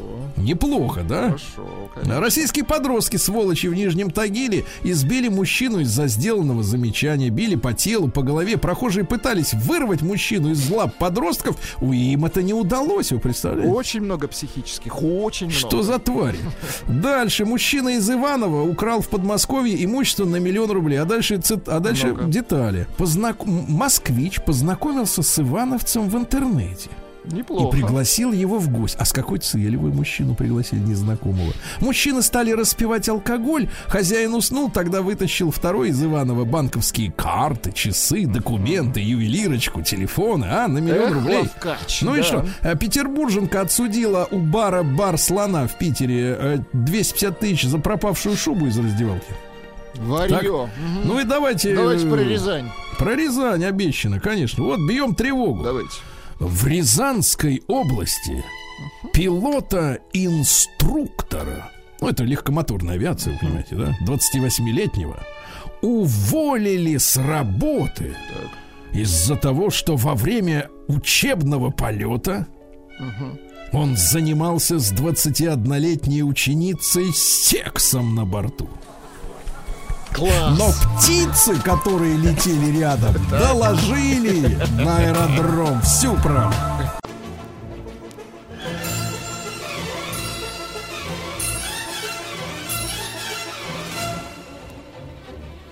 Сделано в России. Ну что же, дорогие товарищи, друзья, наша э, программа сделана в России от чистого сердца, адресована, значит, всем нашим слушателям э, и для того, чтобы э, вы знали о тех производителях, которые вам могут понадобиться, правильно? Вот. Да, это наш бескорыстный дар, э, то есть бесплатно. Вот, э, да. То есть безвозмездно. Безвозмездно, да, Даром. то есть даром, да. Ну и у наших замечательных производителей стали прокатчиков, правильно? Вот какие, вот, вот какие области вам, например, Владислав Александрович, могли бы быть интересны? А кирпичный завод, например, а? Вот пока как бы ищу. Ищете себя в мире товаров. В кирпичном бизнесе, да. Вот, э, вы знаете, что очень просто э, добро пробраться в наш эфир. Достаточно оформить э, заявку на сайте радиомаяк.ру в разделе «Сделано в России». Ну, там немножко так модно сделано. У нас модные дизайнеры, они понимаете, да, это мы по старинке там шарашим пальцем, а они, так сказать, работают всей рукой. Э, Вот, ну и, соответственно, найти, заполнить анкетку. Можно, если, если в тягость, тогда мой и- используют личный почтовый ящик стиллавин собачка ру с двумя буквами L, естественно, как вы знаете. Ну и сегодня, э, Владислав Александрович, об одежде вновь. Да, да класс, А замечательно. Но, но Да. не вашего, так сказать, Не поля вашего, ягоды. скажем так, Не вашего гендера, дела, да? Вот, я вам прочту э, б- небольшой фрагмент из статьи, э, которая размещена на сайте производителя, а вы попытаетесь понять, о чем идет речь. Ну-ка. Значит, ну, это сразу понятно будет. А, так вот, э, вещи должны быть свободными, не сковывать движение, быть эстетически приятными и сочетаться между собой. Вы знали, что основная эмоция полного человека Так. это стыд. 80% полных людей кинестетики. Наши изделия – это своеобразная защита для психики, поскольку нет кричащих ярких цветов. Материалы все подобраны очень тщательно, чтобы быть приятными к телу. Крой сконструирован с учетом особенностей телосложения, поэтому наши вещи дарят свободу движения. В них можно расслабиться и жить полной жизнью. Больше нет нужды соответствовать чьим-то ожиданиям. Можно просто быть собой. Именно к этому стремится каждая женщина. Да, надо я скажу так, каждая женщина. Да. Короче говоря, это у нас э, на- с нами на связи сегодня Санкт-Петербург. Мирослава Алексеевна. Мирослава Алексеевна, доброе утро. Да. Валерьевич, доброе утро. Да, и э, с нами сегодня бренд одежды Мир Фабрик. Вот такая вот история. Это женская одежда больших размеров из натуральных материалов. Вот смотрите, от 48-го, Владислав Александрович, так. до любимого всеми нами 54-го. А, Да вот, класс. Видите, как интересно, да. Э, Конечно, как-то вот, знаете, так получается. э, Мы сегодня и в новостях э, прочли известие о том, что это худышка британская, как ее там, Бекхэм, Виктория. Говорит, э, Супружница, да, говорит, высушенная. Вы, говорит, полные женщины, живите полной жизнью. А сама-то тощая, господи, там 38 размер, наверное, на ней, да? И то падает. Вот, советы дает другим бывалым. Ну, вот так получилось, что у нас сегодня эта история. Э, Мирослава Алексеевна, значит, я сразу э, нашим слушателям посоветую зайти со смартфона, потому что попытался, честно говоря, с компьютера. И как-то вот э, к- криво открылось. А вот у вас, я так понимаю, приложение, именно сайт заточен под смартфон, все удобно сделано. Называется мирфабрик.ру. Но опять же, вот так вот на слух, наверное, э, вот Владислав Александрович, вот попробуйте. Там первое слово мир, да, и в стык идет слово французское слово. Фабрик. Фабрик, э, там в конце Q, Q, U, E. Куе на конце. Куе.ру. На да. французский манер. Да, на французский манер. Э, Мирослава Алексеевна, ну, э, мир, я так понимаю, это из-за вашего имени, да? Нет, вы знаете, это потому что по всему миру эта одежда А. должна продаваться и распространяться вообще везде. Да. А, смотрите, можно найти намного проще. Можно зайти в ВКонтакте, зайти в сообщество и вбить просто дизайнерская одежда больших размеров. Или по-русски вбить мир фабрик одежды или мир фабрик дизайнерская одежда. Вы сразу Хорошо. найдете мою группу. Хорошо. Сайт Значит, э, Мирослава Алексеевна пишет о себе, что 6 лет в дизайне одежды, да? А, а чем вы до этого занимались? Расскажите нам. Ну, смотрите, так получилось, э, что я мама уже 14 лет. Посидев Так. в декрете, я решила сшить себе платье. Естественно, ничего у меня не получилось. Вот, материал был выброшен на помойку, к сожалению. Я пошла на курсы шитья. После одного занятия по конструированию юбки я подаю объявление о том, что я шью на заказ. На второе занятие по конструированию юбки я прихожу заказом на кружевное платье. И, как ни странно, первая же клиентка стала моей постоянной клиенткой, а девочки в группе были несколько шокированы моим энтузиазмом. И, как ни удивительно, вы знаете, 6 лет я шила на заказ. А через вот буквально сыну 6 меня зовут на первый же показ «Пассаж». Я за неделю отшиваю коллекцию, выхожу на подиум. А, Коллекция разлетается по магазинам, по клиентам. Пришлось сделать дополнительно платье. Через полгода я уже на битве дизайнеров. Это рос- всероссийский конкурс. Вот. Еще через пару лет меня даже зовут на неделю моды в Москве. Ну, о, не в Москве, в Санкт-Петербурге. Но, к сожалению, отменилось. Вот, а на самом деле по образованию я психолог. Я изучала цветовосприятие, психологию материаловедения, цвета, вот это все, психотипы. И так как я сама все-таки 48 размера, я посчитала, что имеет смысл сделать удар именно на это направление, поскольку в России это основной процент женщин. Вы знаете, что 38% женщин в России, они как раз от тре- 48 до 54 размера. И у них Вы большие... знаете, вы знаете, может быть и не знаю, но руки-то помнят, да, я понимаю. Значит, слушайте, 38%, ай-яй-яй-яй. А вот, э, н- но это как бы вот э, такая вот, э, как говорится-то у нас обычно, кость широкая, либо вот, так сказать, э, питаются люди хорошо. Думаю, что после рождения ребенка женщина за 30 э, в основном зачастую набирает. Это связано просто с гормональной системой. Ага. Можно бывают девушки, которые, ну, таким образом питаются, мало занимаются спортом, а есть девушки, которые стараются заниматься спортом, правильно питаются, и при этом они имеют 48-50. Мирослава Бывает. Алексеевна, а какая у нас ситуация, как говорится, вот в массовом э, продаже э, одежды для э, женщин, в принципе? Вот мы, мужчины, да, имеем претензию к массовому маркету, масс-маркету, да, следующего рода. Цвета омерзительные. Все какие-то черные, серые, синие, какие-то какая-то скукотища. Но это как бы эстетство. А вот что касается именно вот э, э, нечего надеть-то женщинам 48 плюс, да?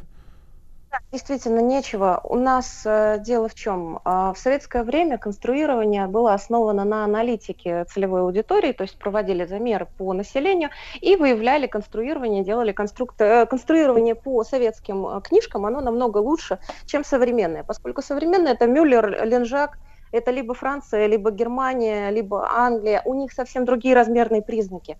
То есть у них другой рост, другая пропорция. Получается, что уровень талии находится не там, где у нас, у российских девушек, мы чуть ниже. Это как взять китайское конструирование и сделать российскую вещь. Ну, не будет сидеть. То есть, погодите, Вот, погодите, во-первых, тут еще одно открытие. Мирослава Алексеевна, а, то есть получается, что... э, так вот, давайте сейчас прозвучит, э, Владислав Александрович, осторожно, фраза. то есть, что же у наших женщин ножки короче? Нет, не ножки. А, А От э, уровня бедер до плечей. А, уровень талии. Чуть выше, чуть короче туловища. а, у нас туловище короче, Туловище наоборот. короче. Это хорошо. Да, да, да. У нас длинные, что вы.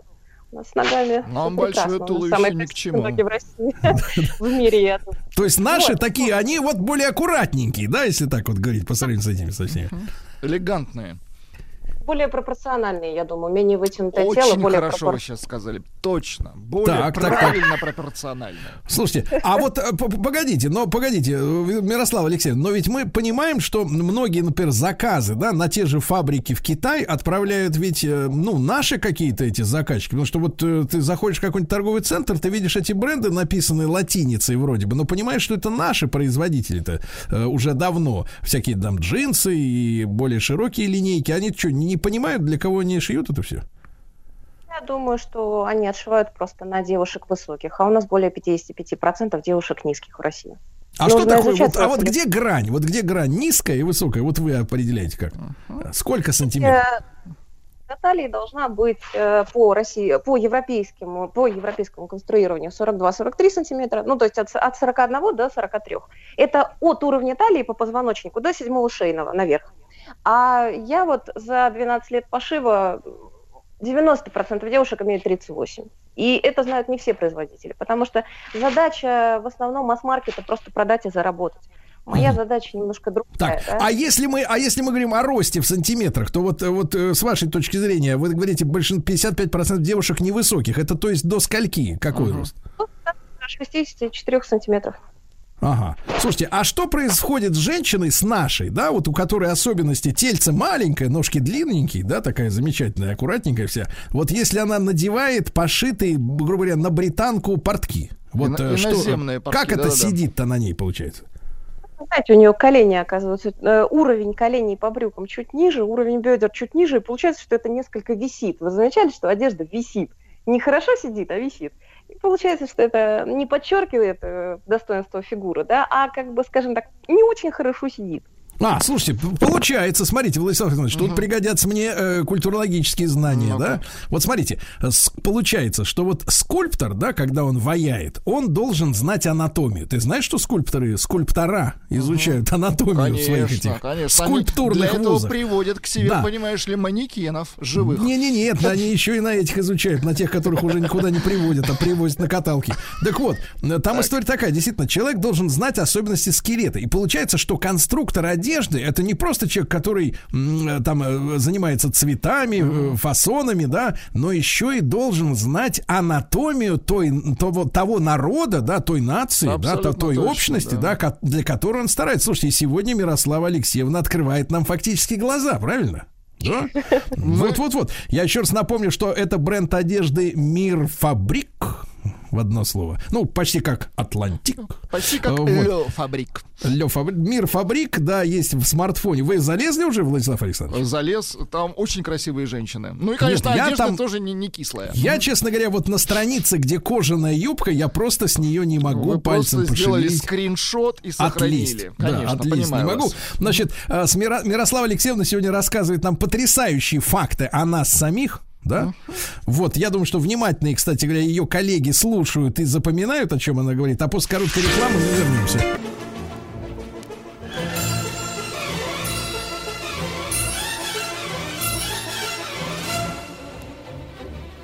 Сделано в России. Итак, друзья мои, сегодня в нашей программе звучат, ну, самые настоящие откровения для нас, э, простолюдинов точно. Я думаю, что для многих закупщиков, э, для начинающих модельеров, э, для тех, кто одевает нас. И я вот, честно, давно подозревал, что что-то не так в западном шматье, потому что, знаете, вот, Владислав Александрович, как вот ты иногда смотришь, например, рекламу колготок, да?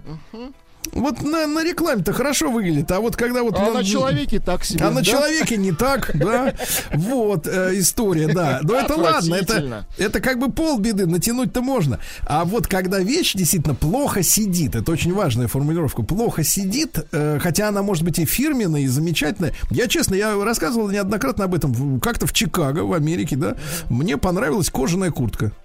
Бывает так. Бывает такое. И завалялась там лишняя какая-то там, э, э, так сказать, э, э, долларина в кармане. Думаю, ну куплю. И не смог подобрать, потому что у них тела квадратные, а руки короткие. То есть, условно говоря, или руки вылазят из рукавов, так что часы видны, э, или э, тесно, понимаешь, да? Вот, ну, то есть какая-то такая история. Сегодня с нами Мирослава Алексеевна Смирнова, это Санкт-Петербург, бренд одежды Мир Фабрик. Э, Заходите на сайт, да, я вот вижу здесь, например, брюки Палаццо, Владислав Александрович. Звучит а. неплохо.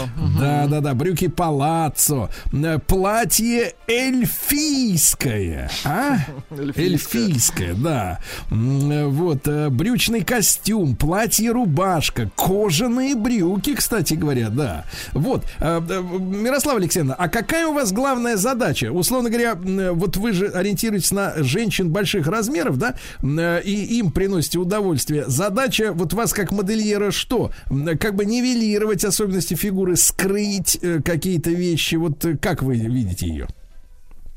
А, Вы знаете, в нашем современном мире мы все-таки живем а, на планете Земля, да? Производим огромное количество пластика, который разлагается потом долгие годы. А, понимаете, в чем дело? 90% одежды, которая в масс-маркете продается, она производится из полиэстера. К сожалению, эти материалы разлагаются очень долго. Вот. А это, во-первых. Во-вторых, они вредны для здоровья человека. Это известный факт, да, который, к сожалению, не афишируется брендами. Вот. Я решила изучить эту информацию, так как все-таки у меня медицинский лицей за спиной, потом все-таки психфак, да, СПБГУ. И я немножко понимаю физиологию, анатомию. А, Я хотела привнести в этот мир что-то такое, что может его немножко изменить. Пусть э, кто-то другой, возможно, будет более крупным брендом, да, но все-таки у нас в России должны производиться изделия из натуральных материалов, которые полезны для здоровья каждого человека, да, и изготовленные из натуральных тканей. Ткани, если что, огромное количество. Это не только хлопок и вискоза, это могут быть ткани из э, промышленной конопли. Есть такое растение, а, абсолютно безвредное. Э, Есть Даже э, полезное. Мгм. Да, если, если что, действительно полезно. Это лечебные материалы, которые э, и нормализуют давление, и хорошо воздействуют на суставы, на нервную систему. Вы знали, что э, полиэстер, э, синтетические материалы, они формируют э, зачастую электромагнитное поле, ну, статическое электричество на теле. И Да, это нет, я влияет- читал Разряды, неоднократно, что разряды по-настоящему, по-настоящему богатые люди из, так сказать, из топовых прослоек, они не носят все это. Конечно. Да, да, Чтобы да. не щелкаться. Мгм. нужно просто популяризировать натуральные материалы для того, чтобы оптимизировать. Во-первых, мы огромными количествами вырубаем леса в Сибири. Начнем с этого, да? А, производим, естественно, бумагу, продаем, ну, древесина, понятное дело, что это внешняя экономическая политика, да, но а, если бы мы нормализовали производство промышленной конопли, либо а, крапивные производства, опять же, производство тканей из крапивы, из водорослей, из э, того же самого льна, да, в огромных промышленных масштабах, это было бы, во-первых, льняные ма- масла, да, материалы, только та же самая бумага, огромное количество денег, ну и польза для планеты. Поэтому тут вопрос более глобальный, чем просто по Хорошо. девушкам Хорошо. Да, М- Мирослава Алексеевна, скажи, пожалуйста, а я вот, э, да, залип на ваш сайт мир, э, мирфабрик.ру, а вот в качестве модели это вы выступаете вот на, на многих фотографиях? Такая вот блондинка с локонами. Я бы с удовольствием сказала, что это я. Нет, я бы... Это профессиональная модель, замечательная наша Дарина. Вот. а Найти, на самом деле, профессиональную модель тоже очень сложно. Эта индустрия тоже открыта. А, Поэтому... з- завелись слушатели из Петербурга, пишут, есть ли магазины живьем, можно прийти к вам?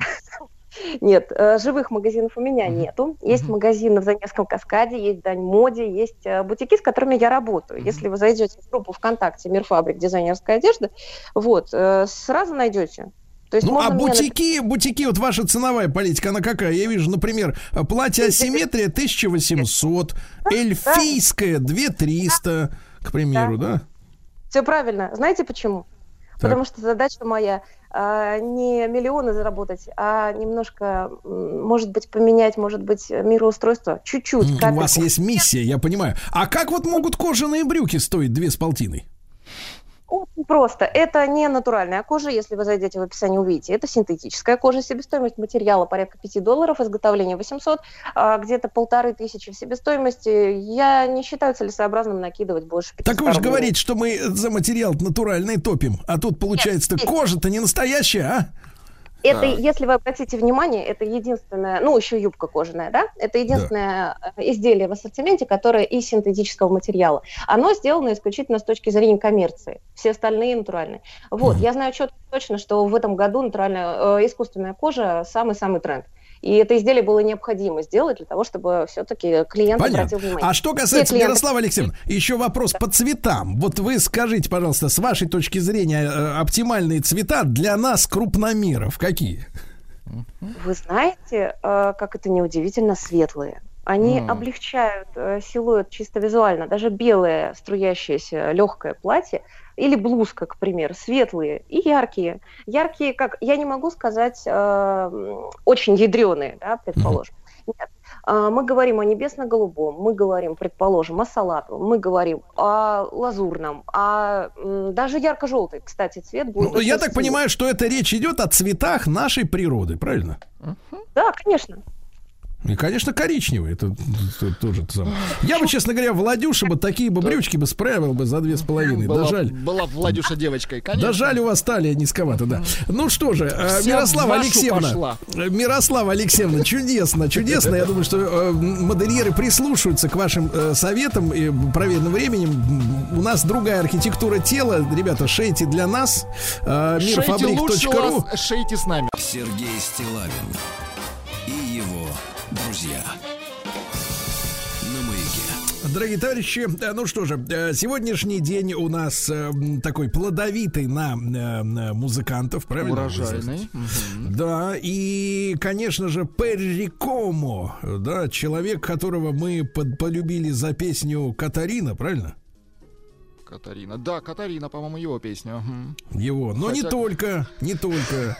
Вот тембр, манера, правильно? Очень Приятно. мягкий тембр, да-да-да, не такой Да, дело в том, что в принципе, конечно, как нам признавались в эфире артисты, певцы, конечно, не мужское это дело. А вот когда Перри Кома встает у микрофона, да, Потом- 110 лет со дня рождения, чувствуется, Потому что, что мужское. Да. Да. талантливые. А те, которые бездарные, это, конечно, не мужское.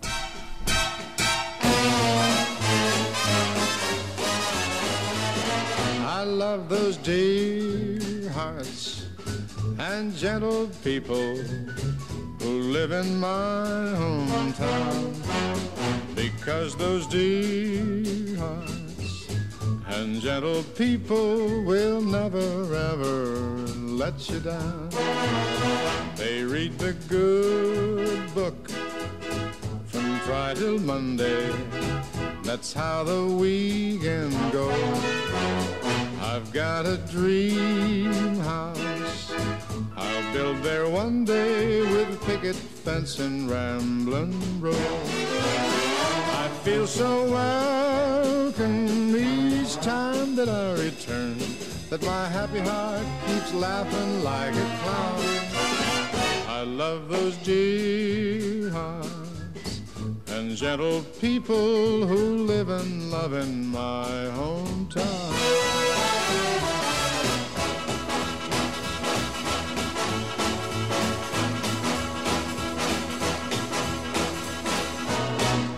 Love those people.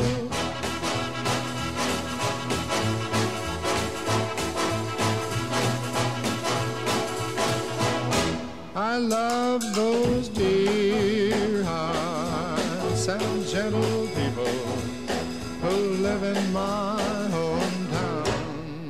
Because those dear hearts and gentle people will never, ever let you down.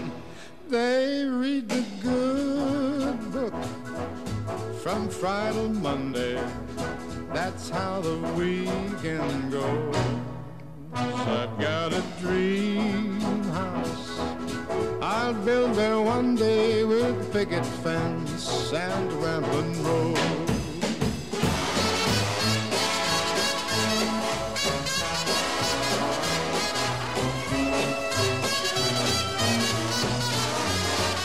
I love the dear hearts and gentle people who shout a friendly hi when they go passing by, who live and love in my hometown.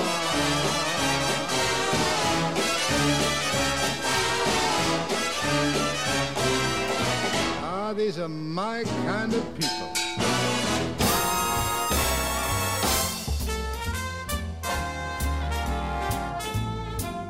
Сергей Стилавин и его друзья.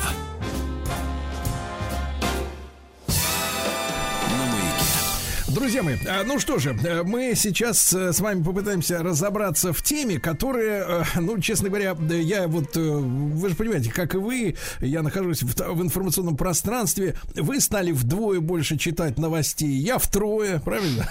Вот, ну, вынужден, да, и не, и не стыжусь этого, читаю, конечно. Вот, в, в курсе событий. Вы знаете, копилось, копилось, копилось, вот все капало, капало, и, и- и вдруг в конце, значит, произошел у меня, так сказать, внутренний конфликт. Я спросил себя, как же так? А о чем идет речь? А речь идет о том, что уже несколько месяцев я слышу совершенно из разных источников, и из наших, и из забугорных, откуда, от аналитиков, от новостников, от всего, от всех уже слышу, и понимаю, что эта мысль, она уже ну, в принципе, нами принята. Мы не поняли, о чем э, в деталях это пойдет речь, когда такое время настанет, но уже, с- так сказать, смирение есть э, с тем, что мир, глобальный мир, ожидает в ближайшее время проблемы с продовольствием. Помните, да?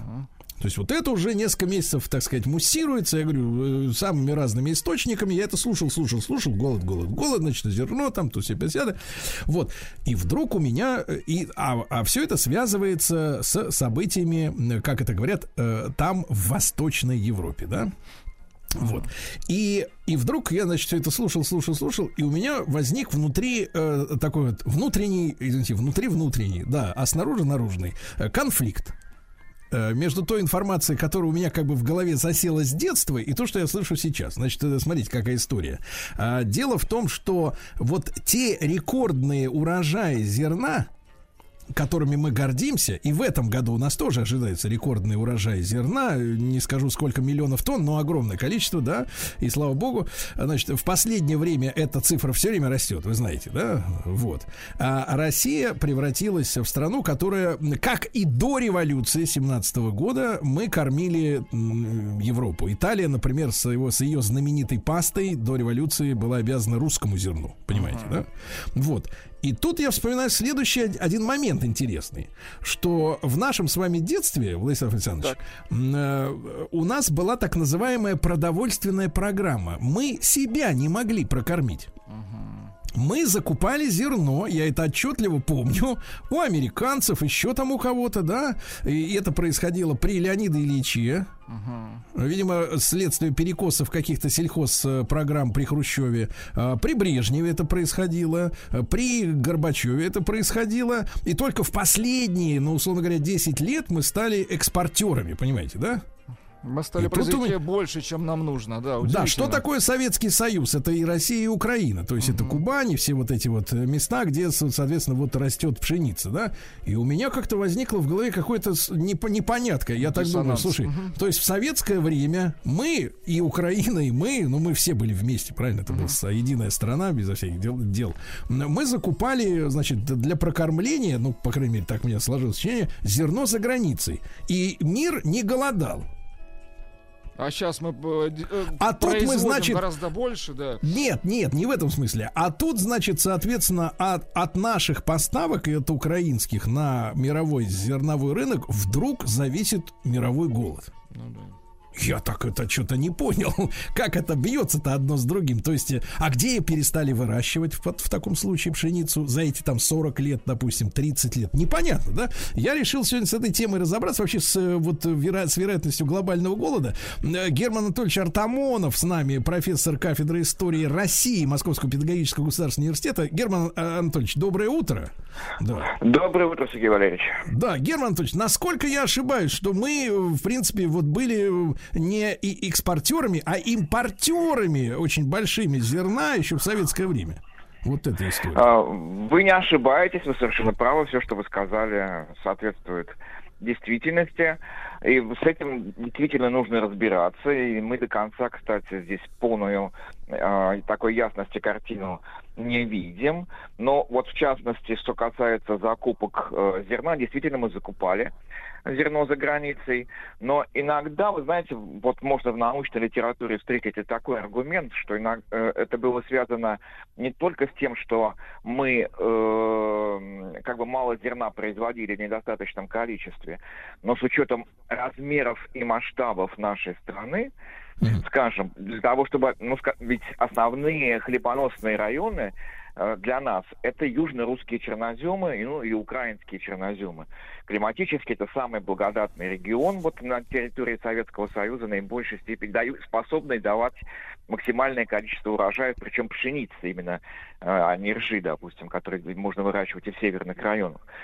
Э, Но, и, э, но при этом, вот с учетом масштаба страны, нам, возможно, экономически бы- было выгоднее покупать зерно в Канаде, чтобы обеспечивать, скажем, районы Дальнего Востока, чем э, через всю страну эшелонами вести это зерно, значит, ну вот в эти э, дальние регионы. И здесь нужно считать, то есть есть и такая точка зрения, объясняющая эти причины. Герман Анатольевич, правы. но я так понимаю, что мы абсолютно точно не были кормильцами мира зерном тогда. Д- Да мы и сейчас можем, в общем-то, мир может без этого обойтись. Вот э, те противоречия, о которых вы говорите, э, вот э, э, действительно угроза голода, они, э, безусловно, связаны в первую очередь с социальными, политическими факторами, а не с э, как бы способностями производства современного э, давать зерно. Проблема современной планеты состоит в том, что, в принципе, у нас достаточно производственных мощностей и технологий, чтобы, в принципе, накормить всю планету. Чтобы, в принципе, не было, чтобы люди не умирали от голода, где бы они ни родились. У нас сегодня вот в глобальном масштабе есть все условия для того, чтобы эту задачу глобальную решить. Но современная цивилизация полна противоречий. Как- мы видим, у нас есть традиционные регионы, где умирают от голода. Вот помните знаменитая такая фотография, она выш- вызвала резонанс огромный в интернете, называется «Девочка и гриф». А это в Африке, когда... э, ну, она известная, можно посмотреть. Она просто очень так наглядно, такая как аллегория, характеризует вот тот кризис, о котором я сказал. Накормить можем, а люди умирают от голода. Э, Герман Анатольевич, а в принципе зерно сегодня вот э, в э, м, вопросах пропитания человечества какую и какое имеет значение, чтобы вот мы поняли, да, потому что э, потому что там сто лет назад мы помним февральскую революцию, да, 17 года в Петрограде, э, где, э, значит, жулики, насколько я я такое я такое просто говорю по-простецки, наверное, все сложнее, но тем не менее жулики, вовлеченные в заговор, э, притормозили, пользуясь еще и прикрываясь э, снежными, так сказать, зарядами мощными, да, на трое суток там или на неделю э, эшелоны с зерном. За три дня в Питере вспыхнуло недовольство, и, соответственно, после этого умелыми действиями см- сместили власть в итоге, да, в Российской империи, и из-за того, что хлеб был существенной частью рациона. Он был совершенно другого качества, чем, чем сейчас, да. Э, Я так понимаю, другая клейковина, другая энергетическая ценность, питательная. То есть люди действительно ели хлеб. Э, Хлеб сегодня это как-то, как, как знаешь, там, э, ну, типа, ну и корочку не на что положить. Давай-ка на белый хлебушек положу, положу и корочку, да, так вот в прикуску уже есть не могу больше.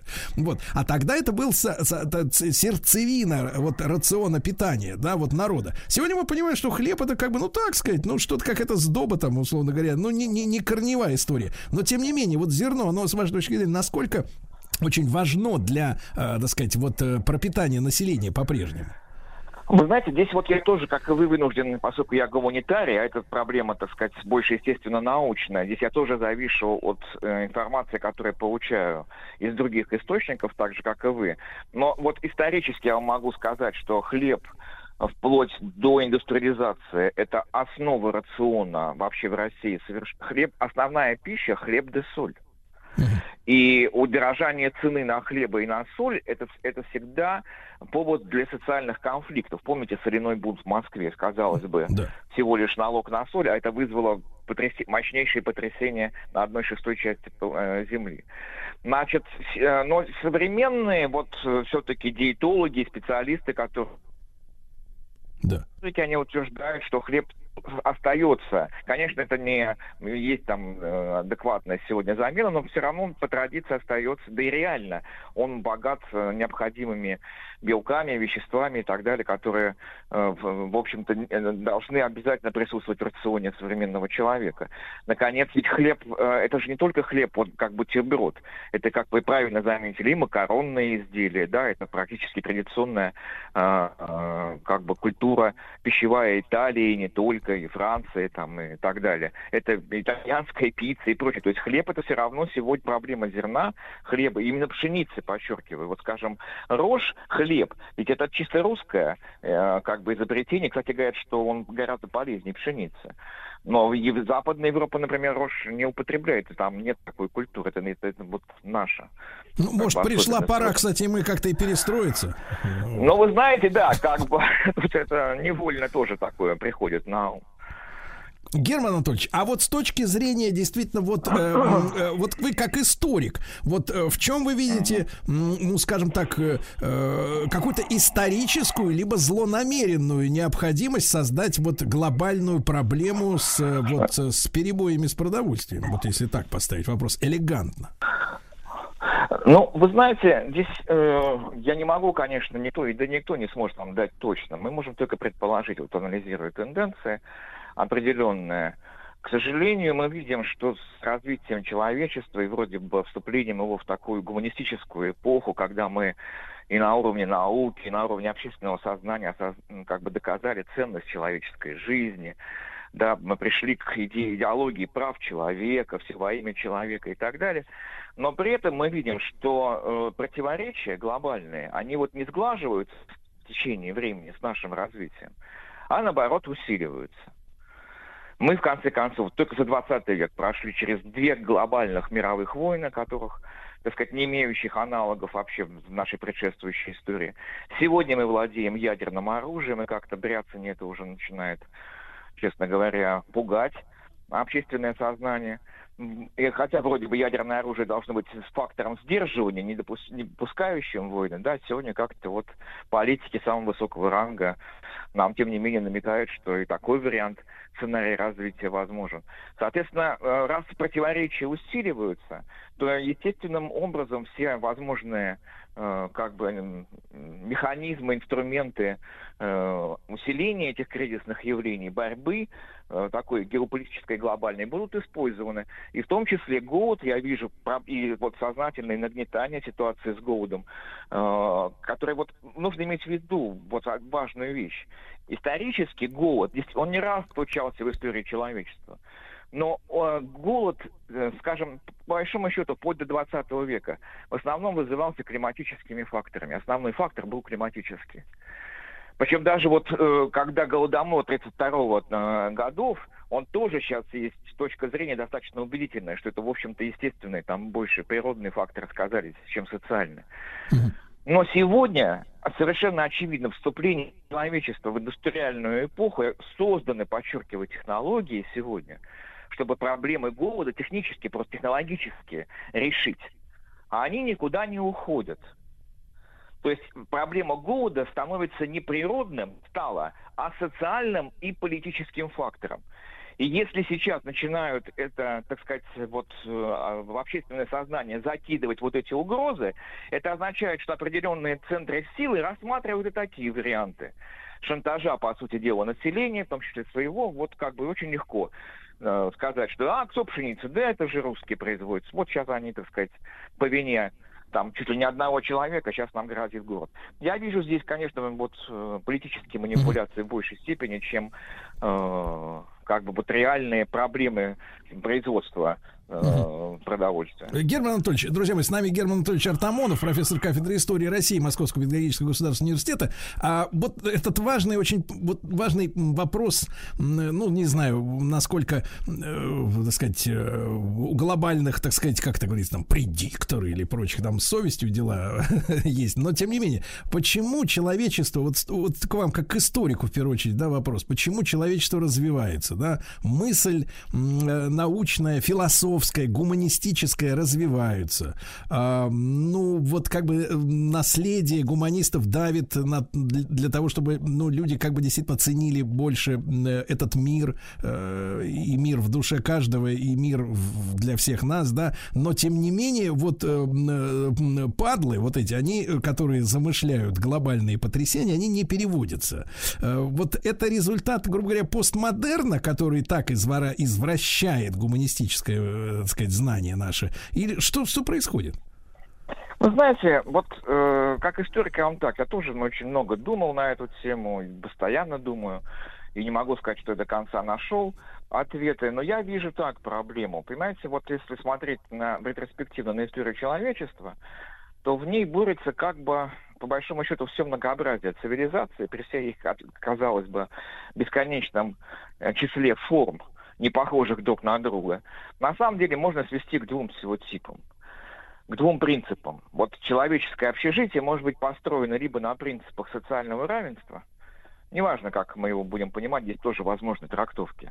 Равенство тоже можно понимать по-разному. Это не обязательно вот такая примитивная, знаете, уравниловка, когда профессор и дворник получают одинаковую зарплату. Нет. А, это просто соблюдение элементарных социальных гарантий, да, допустим, там обеспечение равных возможностей для детей, допустим, да, или для стариков, вышедших на пенсию. Вот, э, значит, одна модель социального равенства, а другая социального неравенства людей. Принципы могут быть тоже самые разные. Это и кровное родство, и вассально-ленная система, или признание священным не человека, а частную собственность на средства производства. И вот борьба этих моделей, она, собственно говоря, с одной стороны, безусловно, обеспечивала и развитие, и эволюцию человечества, а с другой, конечно же, э, оно э, всегда, вот этот э, э, модель, основанная на принципах неравенства, она, конечно же, рождает вот глобальные противоречия. Э, И надо сказать, что с развитием э, технологий, вот помните, такой был замечательный фильм Михаила Рома э, «Девять дней одного года», Да, да, да. где там герой Иннокентис что когда человек, изобретший колесо, был гениален, как Эйнштейн. А дальше он говорит, человек изобрел совершенную химию для того, чтобы накормить, кстати, людей. а немцы взяли и изобрели отравляющий газ.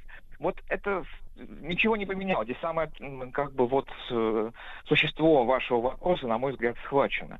Потому что с развитием, тем не менее, технология, вот если она э, как бы используется в моделях, все-таки стремящихся к э, такому социальному равенству, а там она будет работать во благо.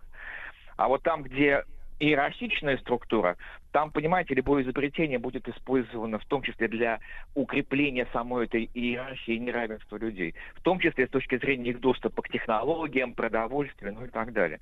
И пока вот эта борьба этих моделей, она продолжается. И вот, собственно говоря, здесь перспективы рисовать сложно, вот, но... А в очевидно, историческом, в историческом прошлом, Герман Анатольевич, эта борьба, она э, какой счет на данный момент, с вашей точки зрения, имеет? И на чьей, ну, со- с, точки зрения исторических баталий, на, на чьей стороне перевес? Э, Перевес, конечно, на иерархической модели, это очевидно. Вот Россия хранит, Россия и античная цивилизация хранят опыты вот другого типа социальной организации. А, Я думаю, что, кстати, вот э, цивилизационно эту разницу Запад гораздо более отчетливо ощущает, чем мы, например. Мы более открыты, готовы к диалогу, а они как-то, мне такое ощущение, прям даже интуитивно чувствуют, что вот здесь э, что-то не так с их точки зрения, э, и поэтому это вызывает особую вернее, не то, И что это, не при, это непримиримая история, да? То есть невозможен симбиоз ради всеобщего благоденствия обеих систем. Вы знаете, я думаю, что вот мы должны обязать, а возможен. Вот я как, как, э, я убежден, что возможен. Потому что про- если он невозможен, про- в противном случае это катастрофа глобальная. Мы обя... Понимаете, в идеале должно быть... э, Понимаете, вот э, одна из погрешностей так называемого ортодоксального марксизма состоит в том, что он неверно трактовал базовые диалектические законы, единственной борьбы противоположности. У него часто тезис уничтожался а, антитезисом. А в идеале должно быть тезис, антитезис, есть суть, синтез, новое качество. Они должны друг друга дополнить и родить новое качество, синтезируясь. Давайте, Есть давайте будем верить, у давайте другой. будем верить в этот прорыв, в первую очередь идеологический, да, ну и в добрую волю тоже. А, Герман Анатольевич Артамонов, профессор кафедры истории России МПГУ, с нами был на связи. О возможности, о причинах глобального голода чуть-чуть поговорили.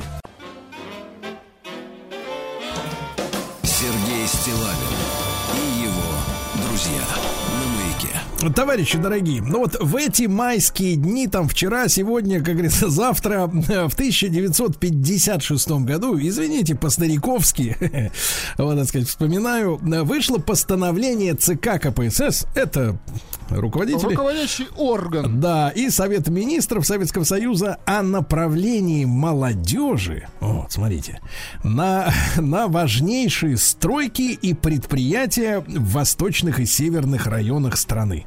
Вот какая интересная история. Молодежи, э, помните, Владислав Александрович, и Конечно. стройотряды, а?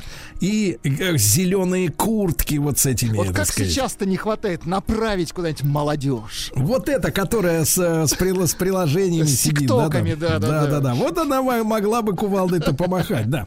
Ну что, мы э, хочу вот с этой историей советской разобраться, насколько это и экономически было оправдано, потому что, ну, вы же понимаете, есть понятие квалифицированного труда, да? Когда человек специалист. А если он, например, вот студент, что он там умеет, понимаешь ли? Насколько он востребован, да? Хотя, хотя, вот в поздние советские годы, там 70-е, 80-е еще, я помню, люди рассказывали, ну, которые постарше были, что они могли за сезон, уехав там на какую-нибудь стройку, там на пару месяцев или на три, э, приехать обратно с приличными деньгами. С приличными деньгами. Как было дело? Евгений Юрьевич Спицын, историк и публицист с нами. Евгений Юрьевич, доброе утро, дорогой. Да. Да, доброе утро, здравствуйте. Да, Евгений Юрьевич, ну вот, э, во-первых, э, так сказать, вопрос вот о чем. Э, почему такая необходимость э, привлечь молодежу к стройкам возникла? Вот Знаете, сама- к сожалению, у вас информация из Википедии, она носит недостоверный характер. Потому что постановление это звучало по-другому. Так. Действительно, 17 мая 1956 года ЦК КПСС и Совет Министров СССР принимает постановление за номером 648. Звучало оно следующим образом. о мерах по обеспечению рабочей силой, не молодежи, а рабочей силой важнейших строек и предприятий, расположенных в восточных и северных районах страны и в Донбассе. Вот это точное название постановления. И к созданию студенческих отрядов это постановление никакого отношения не имело. Движение студенческих отрядов начнется чуть позже, уже в годы семилетки, в 59 году, но об этом я скажу, если надо, чуть позже. Евгений Юрьевич, шла- Евгений Юрьевич, но вот я скажу, что вы утерли и нас, и дуропедию утерли. Ну да, да, да. Ну на то я историк, я должен опираться все-таки на факты и источники. Значит, э, о чем шла речь? Дело в том, что в 1956 году на 20-м партийном съезде э, утверждаются директивы развития народно-хозяйственного плана на шестую пятилетку. И вот этим шестилетним планом предусматривалось масштабное возведение новых предприятий цветной и черной металлургии, угольной промышленности, машиностроения, электростанций, железных дорог именно в северных, восточных районах страны, то есть за Уралом, и э, строительство новых шахт на территории Донбасса. И вот тогда в развитии как бы этого решения а, по инициативе прежде всего а, самого Хрущева, а также а, первого секретаря ЦК ВЛКСМ Александра Николаевича Шелепина было принято решение издать отдельное постановление и для решения вот этих насущных народно-хозяйственных задач ну, как бы организовать массовое движение, что ли, э, рабочих, прежде всего рабочих, э, на возведение этих объектов. Я должен сказать, что тогда не только по комсомольским, но и по партийным путевкам, по путевкам самих предприятий, значительная часть э, молодых, главным образом, конечно, рабочих и служащих, они пополнили ряды промышленного пролетариата, численность э, людей, направленных на эти всесоюзные стройки, э, в годы шестой пятилетки составила более трех миллионов человек. Э, Причем я замечу, что основная рабочая сила была направлена на те объекты, которые стали возводиться еще в начале 50-х годов, то есть при Сталине, но которые надо было довести до ума.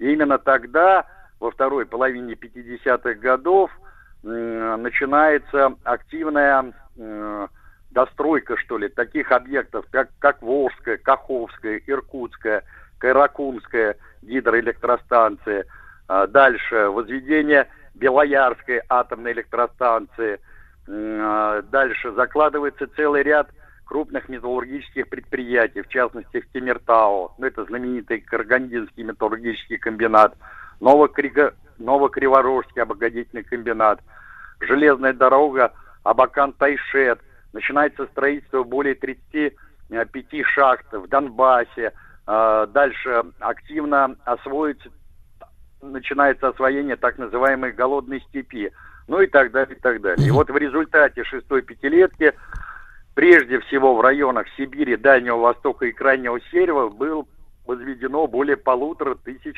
важных промышленных и Ага. логистических объектов. Евгений Юрьевич, ну вот вы сказали, что 3 миллиона человек э, в итоге переселялись и строили, да?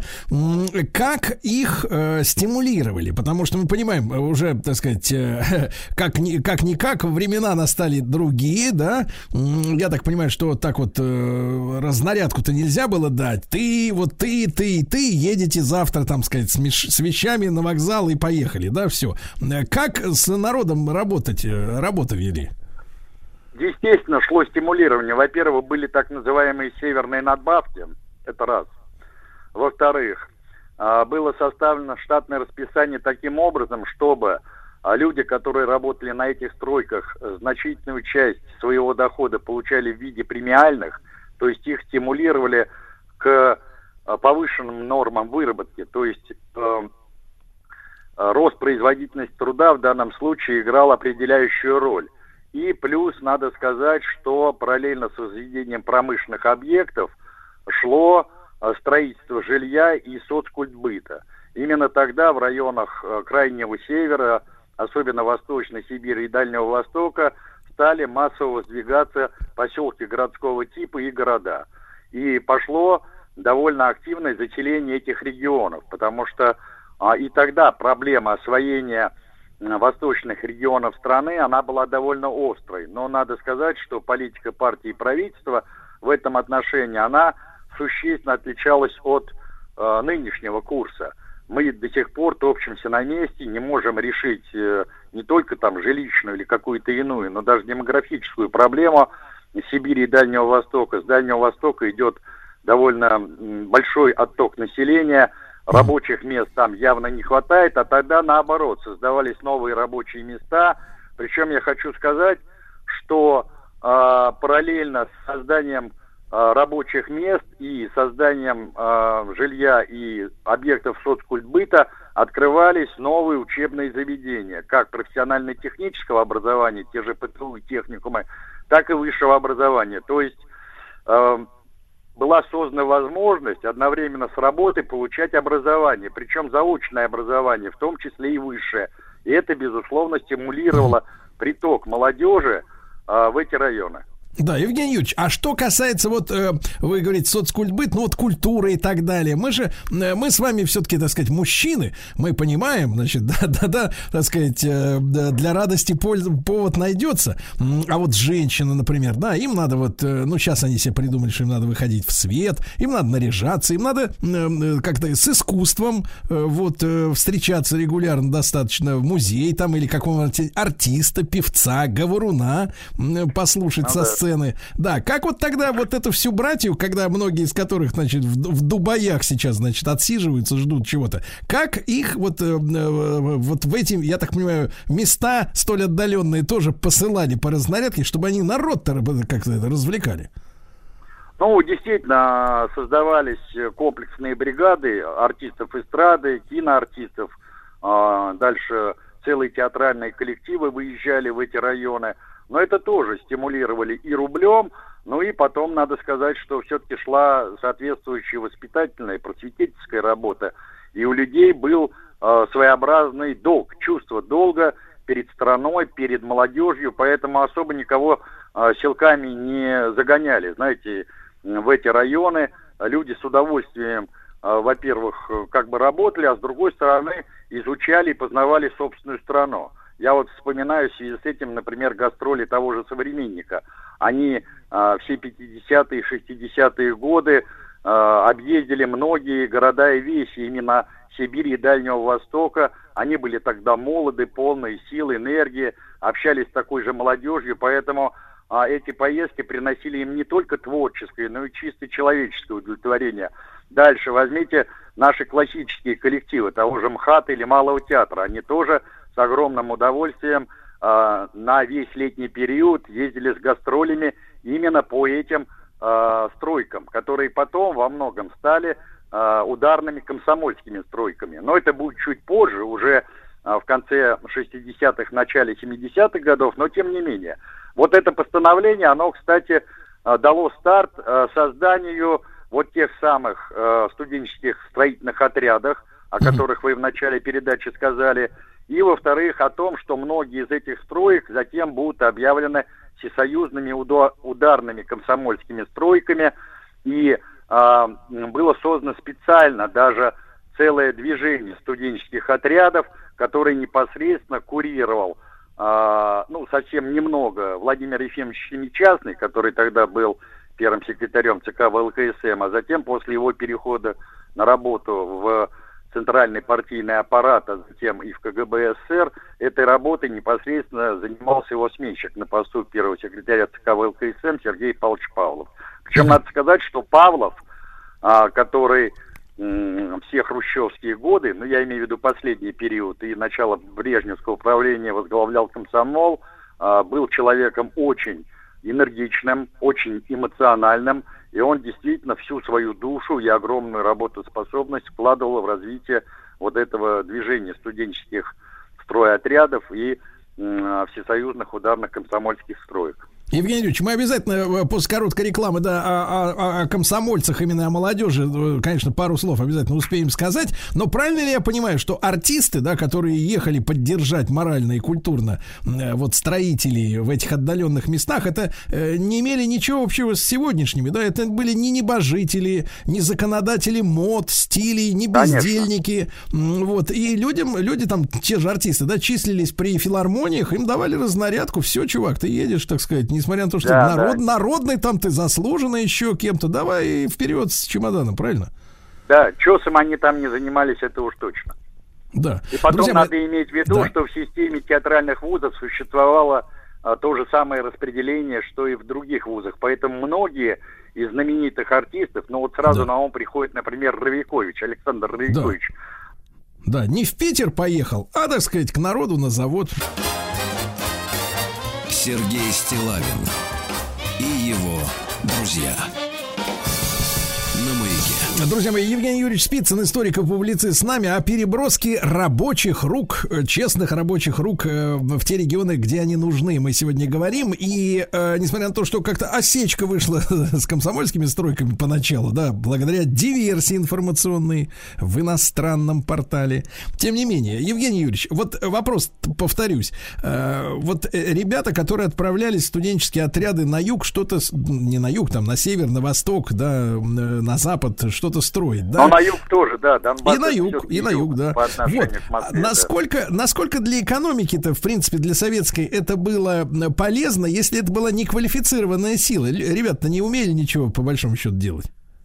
Вы знаете, дело в том, что первоначально-то это как раз была квалифицированная сила. Но даже когда речь шла о создании строительных отрядов, студенческих строительных отрядов, а там довольно быстро обучались э, мастерству и кирпичной кладки, и другим профессиям. Не надо думать, что э, студент там химик, физик или там механик э, не мог сообразить э, что-то в рабочей э, профессии или специальности. Э, Это первое. Второе. Надо иметь в виду, что это движение было очень массовым, а, и поэтому э, приносило довольно а, большие дивиденды, ну, условно говоря, народному хозяйству страну, страны, потому что э, лишние руки никогда, так сказать, не были не нужны, что называется. И э, еще важное обстоятельство, ведь они поехали осваивать те районы страны, где местное население э, было довольно незначительным. А, и рабочих рук э, элементарно просто не хватало, а развивать эти территории нужно было. И в том числе решать демографическую проблему, то есть заселение этих территорий.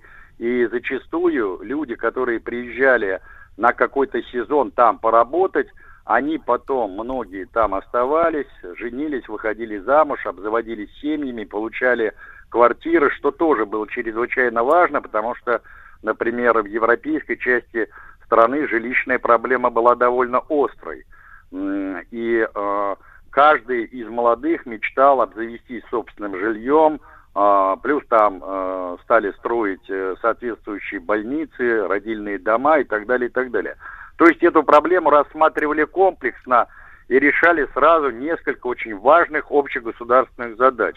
Поэтому в целом а, и само это движение, и те задачи, которые это движение решало, оно сыграло позитивную роль в развитии народного хозяйства страны. Но я вам приведу такой хорошо известный пример, что большинство, например, а, гидроэлектростанций, которые возводились именно в Сибири, ну, в частности, Саяно-Шушенская ГЭС, а, дальше Екибастузская ГРЭС, а, затем а, Балаковской там ГЭС, ну и так далее, и так далее. Они объявлялись э, ударными комсомольскими стройками.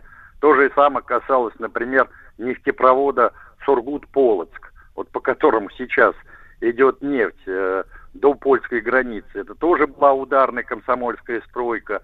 Дальше э, в Средней Азии знаменитая Нурекская ГЭС. Это тоже была ударная комсомольская Евгений Юрьевич, стройка. Евгений Юрьевич, а вопрос, вопрос интереса со стороны самих, э, значит, строителей. Они, во-первых, ехали только на летнее время, э, я так понимаю.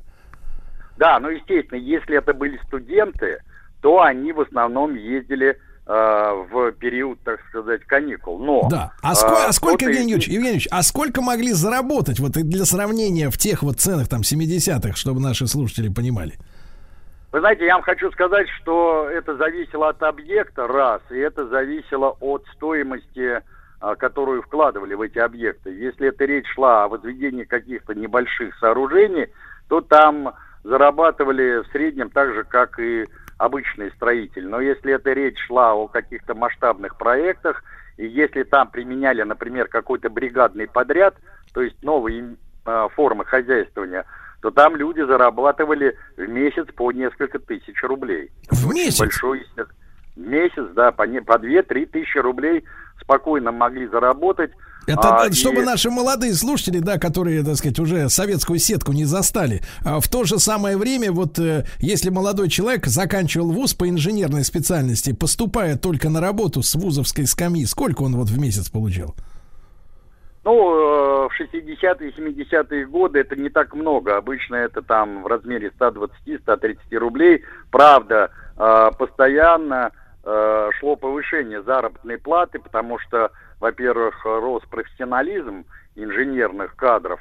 А Они занимали там определенные должности, то есть делали в рамках той или иной Ну да, но я просто для сравнения, Евгений Юрьевич, э, что вот смотрите, ты с, э, окончив вуз э, по распределению, опять же, да, тебя направляли на это отдельный как бы совершенно разговор, но ты начинал со ставки там 120, и в принципе на эти деньги можно было прекрасно жить, естественно, э, так сказать, не э, кушая и корочку красную каждое утро там без просейки, Ну да, без да. просейки. Ну тогда точно. икра стоила не так дорого, как Да-да-да. э, Вот.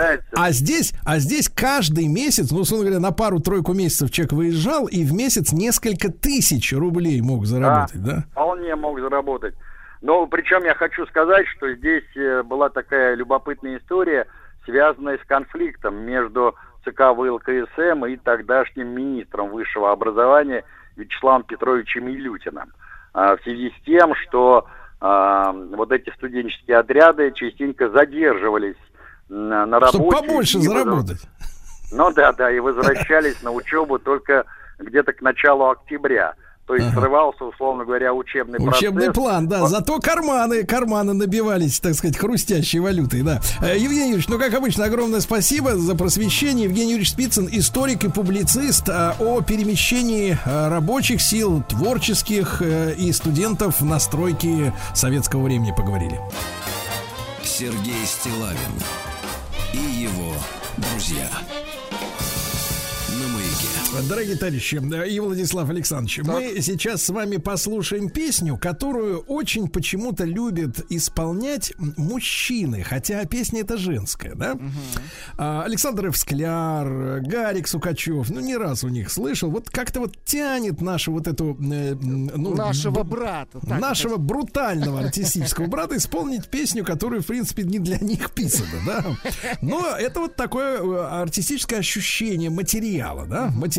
Хотя нам, зрителям, конечно, хотелось бы, чтобы, в принципе, женские песни пели мужч- женщины, мужские, муж- мужские, мужчины и так далее.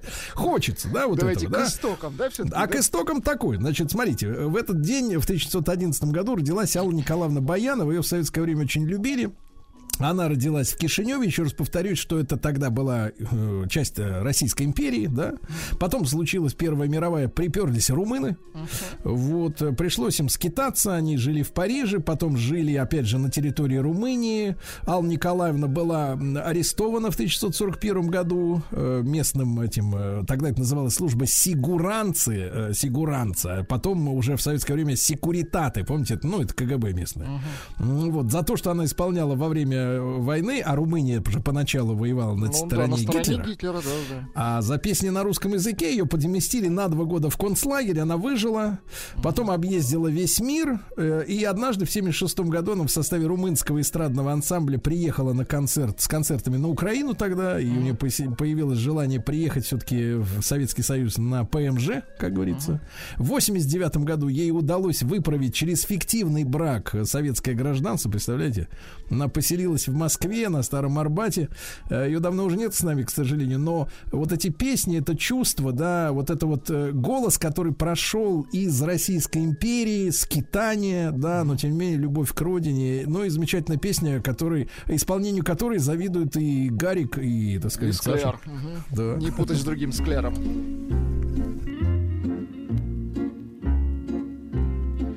Я милого узнаю по походке. Он носит серые штаны. Шляпу носит он по-новому. Ботиночки он и носит на скрипу. Да-да-да-да.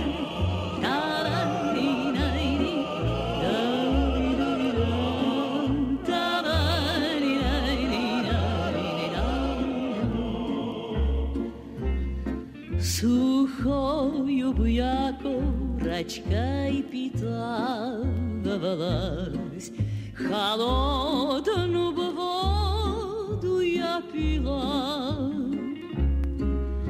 Тобою бы, мой милый, любовалась,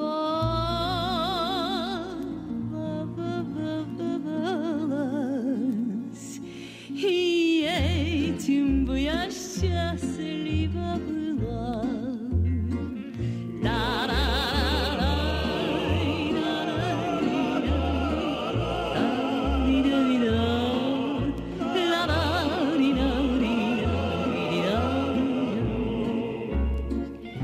Ты скоро меня, миленькой, разлюбишь,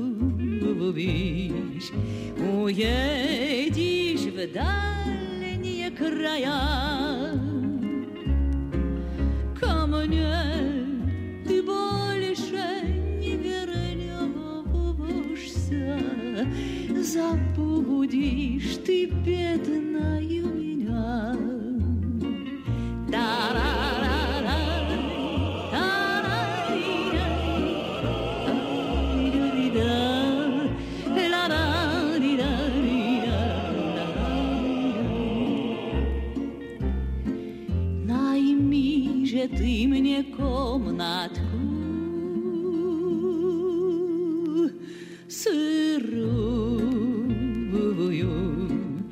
Чтоб в ней могла бы я только жить.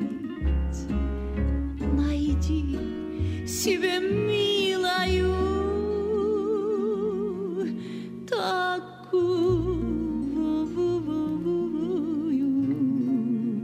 чтобы так могла, как я, тебя любить.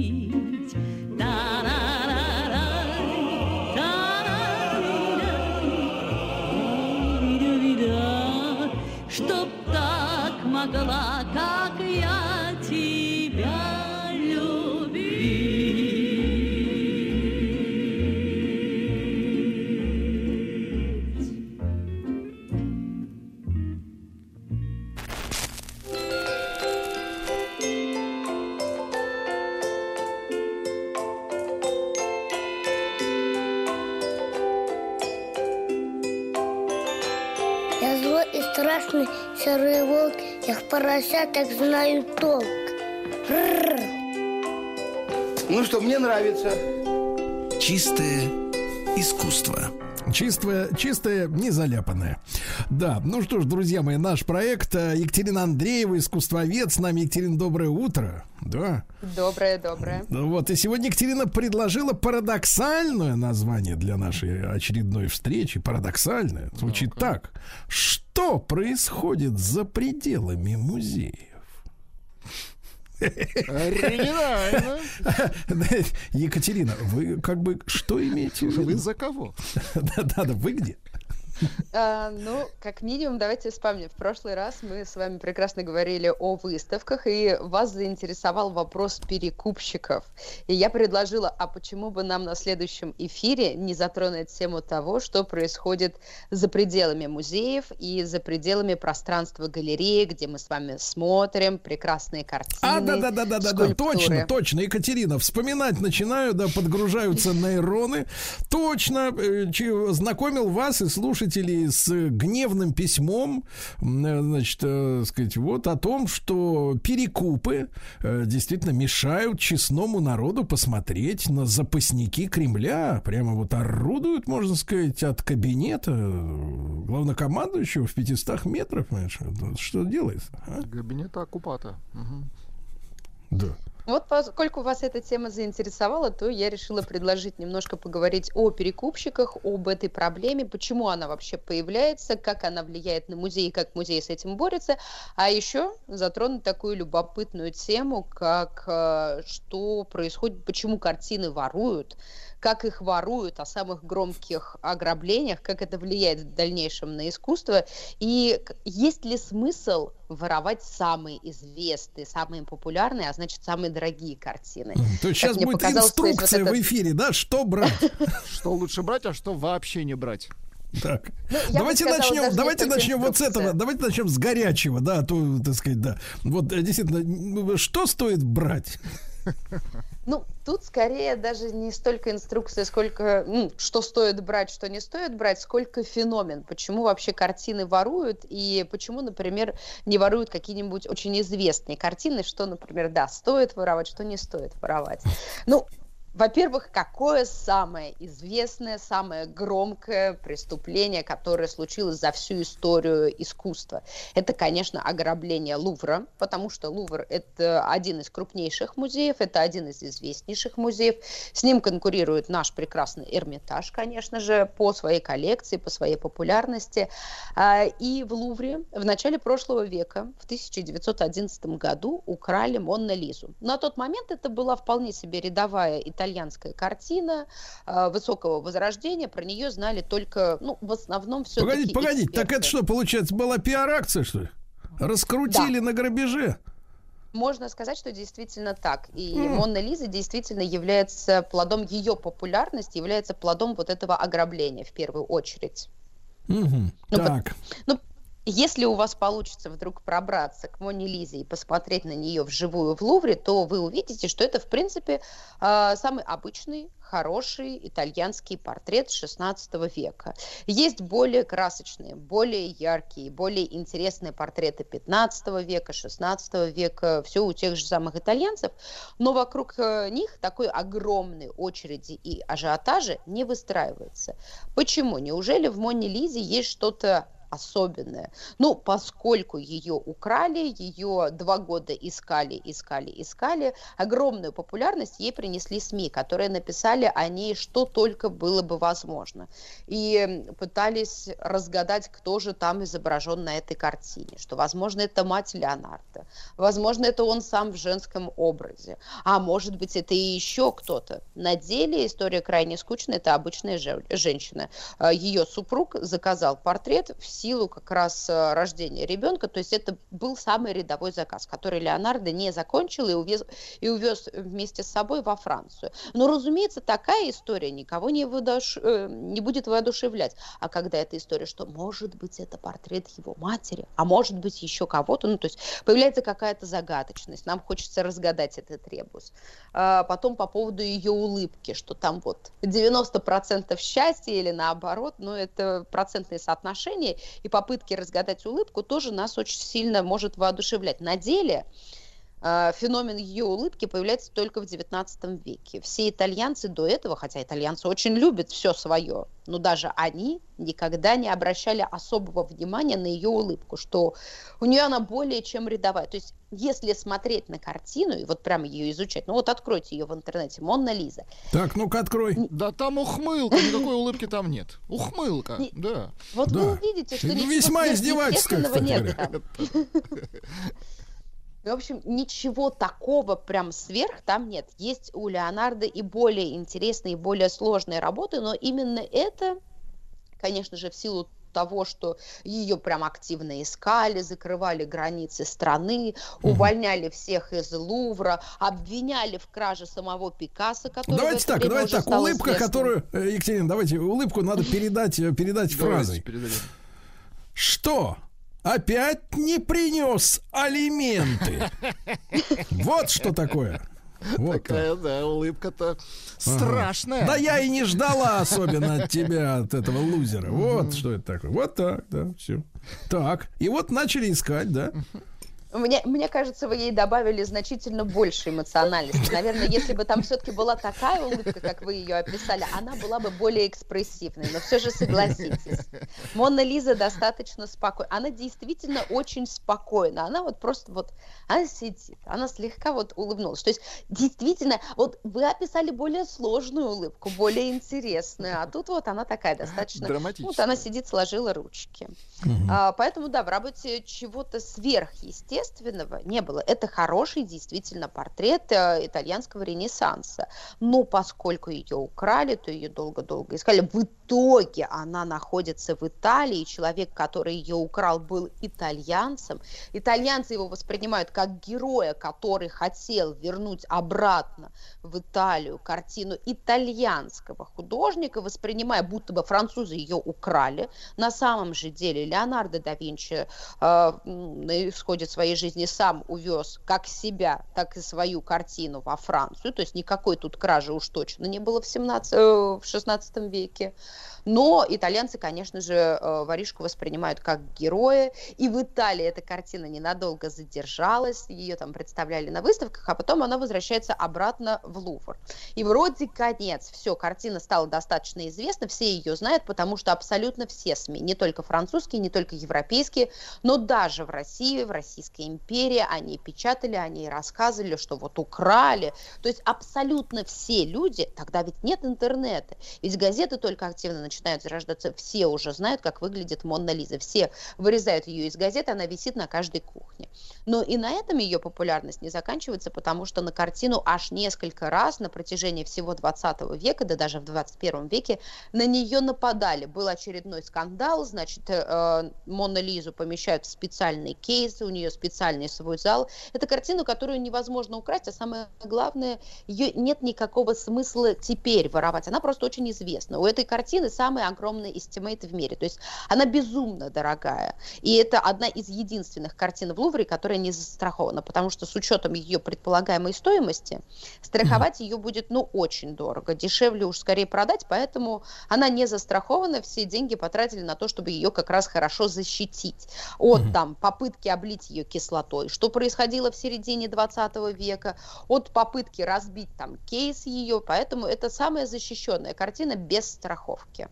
И самая Так. дорогая картина.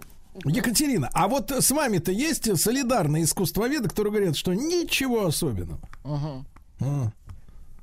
Ну, как минимум, Джорджо Вазари, который жил в середине 16 века, который написал одну из первых как раз книг по истории искусств, ну, в основном итальянских художников, поскольку он был итальянцем, то Монна Лизу он бессловно отмечал, он говорил о том, что вот ее, ну, причем ее особо-то и не видел никогда, но он писал, что, значит, чтобы запечатлить ее вот эту легкую улыбку на лице, а, Леонардо заказывал специально шутов, всяких развлекающих музыкантов, чтобы поддерживать вот эту легкую улыбку на ее лице. Он бес- э, бесспорно создал достаточно большую мифологию вокруг этой картины, но он сам отмечал, что чего-то особенного в ее улыбке не присутствует. Это действительно хорошая картина, но какой-то вот особенный, там, как, например, в творчестве а, тоже художника эпохи Возрождения, как у Микеланджело, когда он расписывает там Сикстинскую капеллу, это очень сложная, огромная, действительно резонансная работа, чего-то такого в работе Леонардо Тогда нет. Это вопрос, бесспорно Екатерина. другая А что за, так сказать, мафия аукционная, искусствоведческая раскрутила это дело?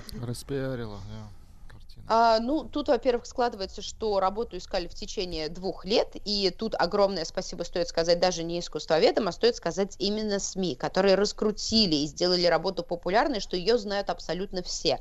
Стоимость произведений искусства очень часто складывается не из-за качества самой картины, не из-за того, насколько она древняя или современная, а в первую очередь из-за того, насколько она популярна в обществе и сколько людей музеев, коллекционеров в обществе хотят приобрести эту работу. А, Ведь когда мы приобретаем искусство, мы ведь в первую очередь покупаем его не за фикс цену, то есть как, например, молоко а, в магазине, а мы покупаем ее за счет интереса людей. Но это работает как и с обычными продуктами. В обычное время бутылка воды стоит, ну, даже самая роскошная, до 100 рублей. А если мы оказываемся в какой-нибудь Сахаре или в аэропорту, то цены на воду очень сильно возрастают. Но Куда ведь смотрит антимонопольный комитет? Вот что я хочу спросить. Вот с искусством работает точно такая же э, как Ну, система, значит, что- возможен ведь правильно сговор, тайный сговор этих коллекционеров, которые начинают вдруг э, выказывать интерес, на самом деле под ним ничего нет, и цена взлетает. Конечно. Если вы- у вас есть какое-то произведение искусства, и вы хотите его выгодно продать, э, то вам нужно создать ареал вокруг своей как бы личности, что ну, как бы, вот я, я такой, и я продаю такую работу, ее, конечно же, будут покупать за ваше имя в первую очередь. А потом можно вокруг работы создать какую-нибудь мифологию, что, а вот вы знаете, что она приносит удачу, или наоборот, это самая несчастная картина. В любом случае, какая-то красивая, интересная история вокруг личности, которая продает работу э, и владеет ей, и вокруг самого произведения, они Какая-то, вы знаете, вот, э, ценность. вы знаете, Екатерина, э, я вот вам скажу честно, какая-то вот такая очень женская психологическая история в этом искусстве вьется. Потому что мы же с вами знаем, да, что женщина любит в мужчине свою фантазию о нем, да, свою, э, свою сказку, свою, свой спектакль, да, в который, так сказать, мужчина это статист. И таким, и таким образом это очень по-женски, психиатрически, как бы вот получается позиционировано искусство в мире, да, где не само произведение как факт, а вот, значит, вот вокруг флер некий, да, продается. Смотрите, нам Ну, прислали... на это можно посмотреть и с другой стороны. Если, например, мы с вами посмотрим на рынок с акциями, то там будет точно такой же мыльный пузырь, как и с искусством. Есть на рынке огромное количество переоцененных акций, будь то акции Apple, Tesla, ведь это мир обычно мужской, но он точно так же переоценен.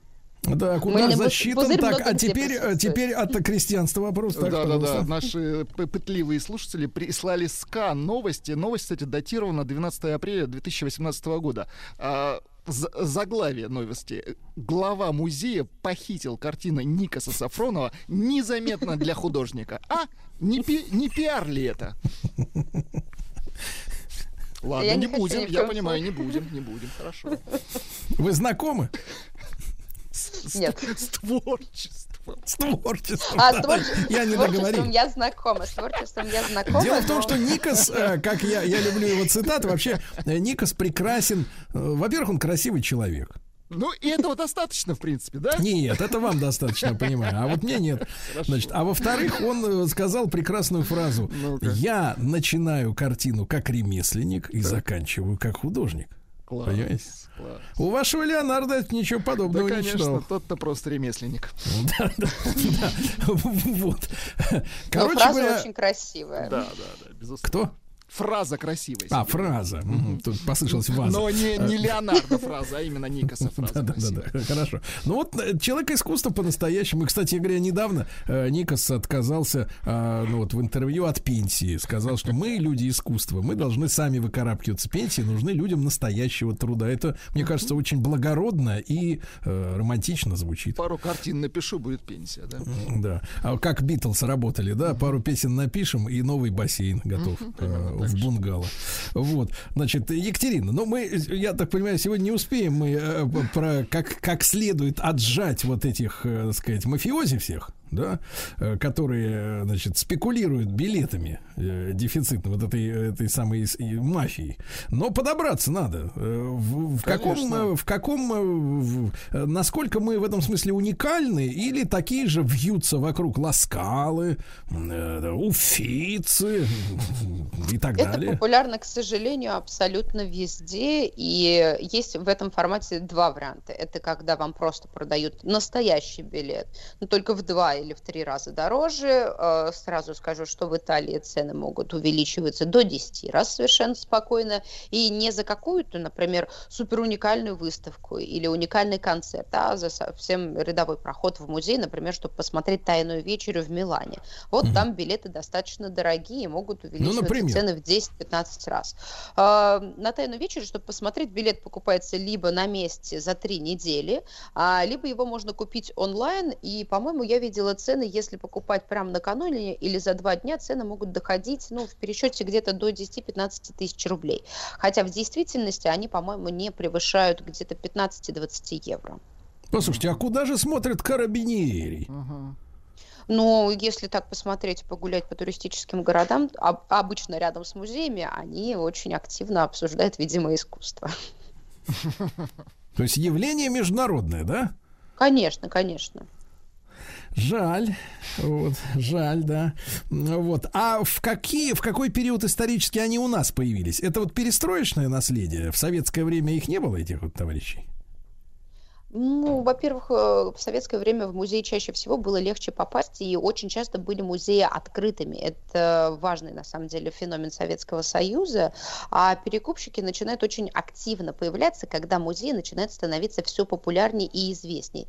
Например, ну, по данным, которые достаточно несложно найти в интернете, а, уже в 2018 году тот же самый Эрмитаж посещало в год ну, почти 5 миллионов людей.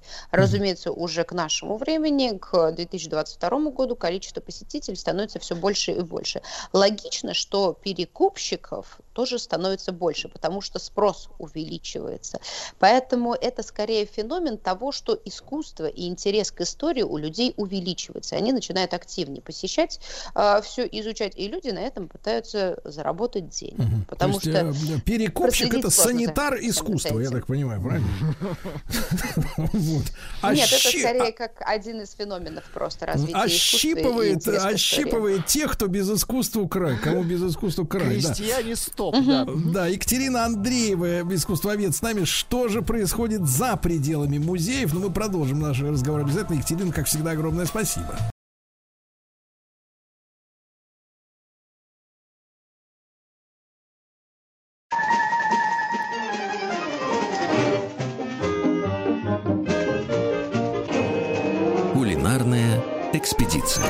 Ну что ж, дорогие товарищи, э, у нас сегодня долгожданная встреча с Леонидом Владимировичем Гелиптерманом, президентом Международного эногастрономического центра. Это значит, э, знай, чем запивать. Знай, чем запивать, товарищ. Леонид Владимирович нас всех научил. Я, кстати, пользуюсь этим э, Знай и рецептом. люби. Рецептом, да. Раньше, как и все, закусывал. А теперь запиваю, и результат налицо. Вы чувствуете, как я лучше работаю? М, И председатель комитета по гастрономическому туризму Российского союза тур, туриндустрии Леонид Владимирович, доброе утро. Да. Доброе утро. Очень рад, что мое влияние оказалось положительным на вас.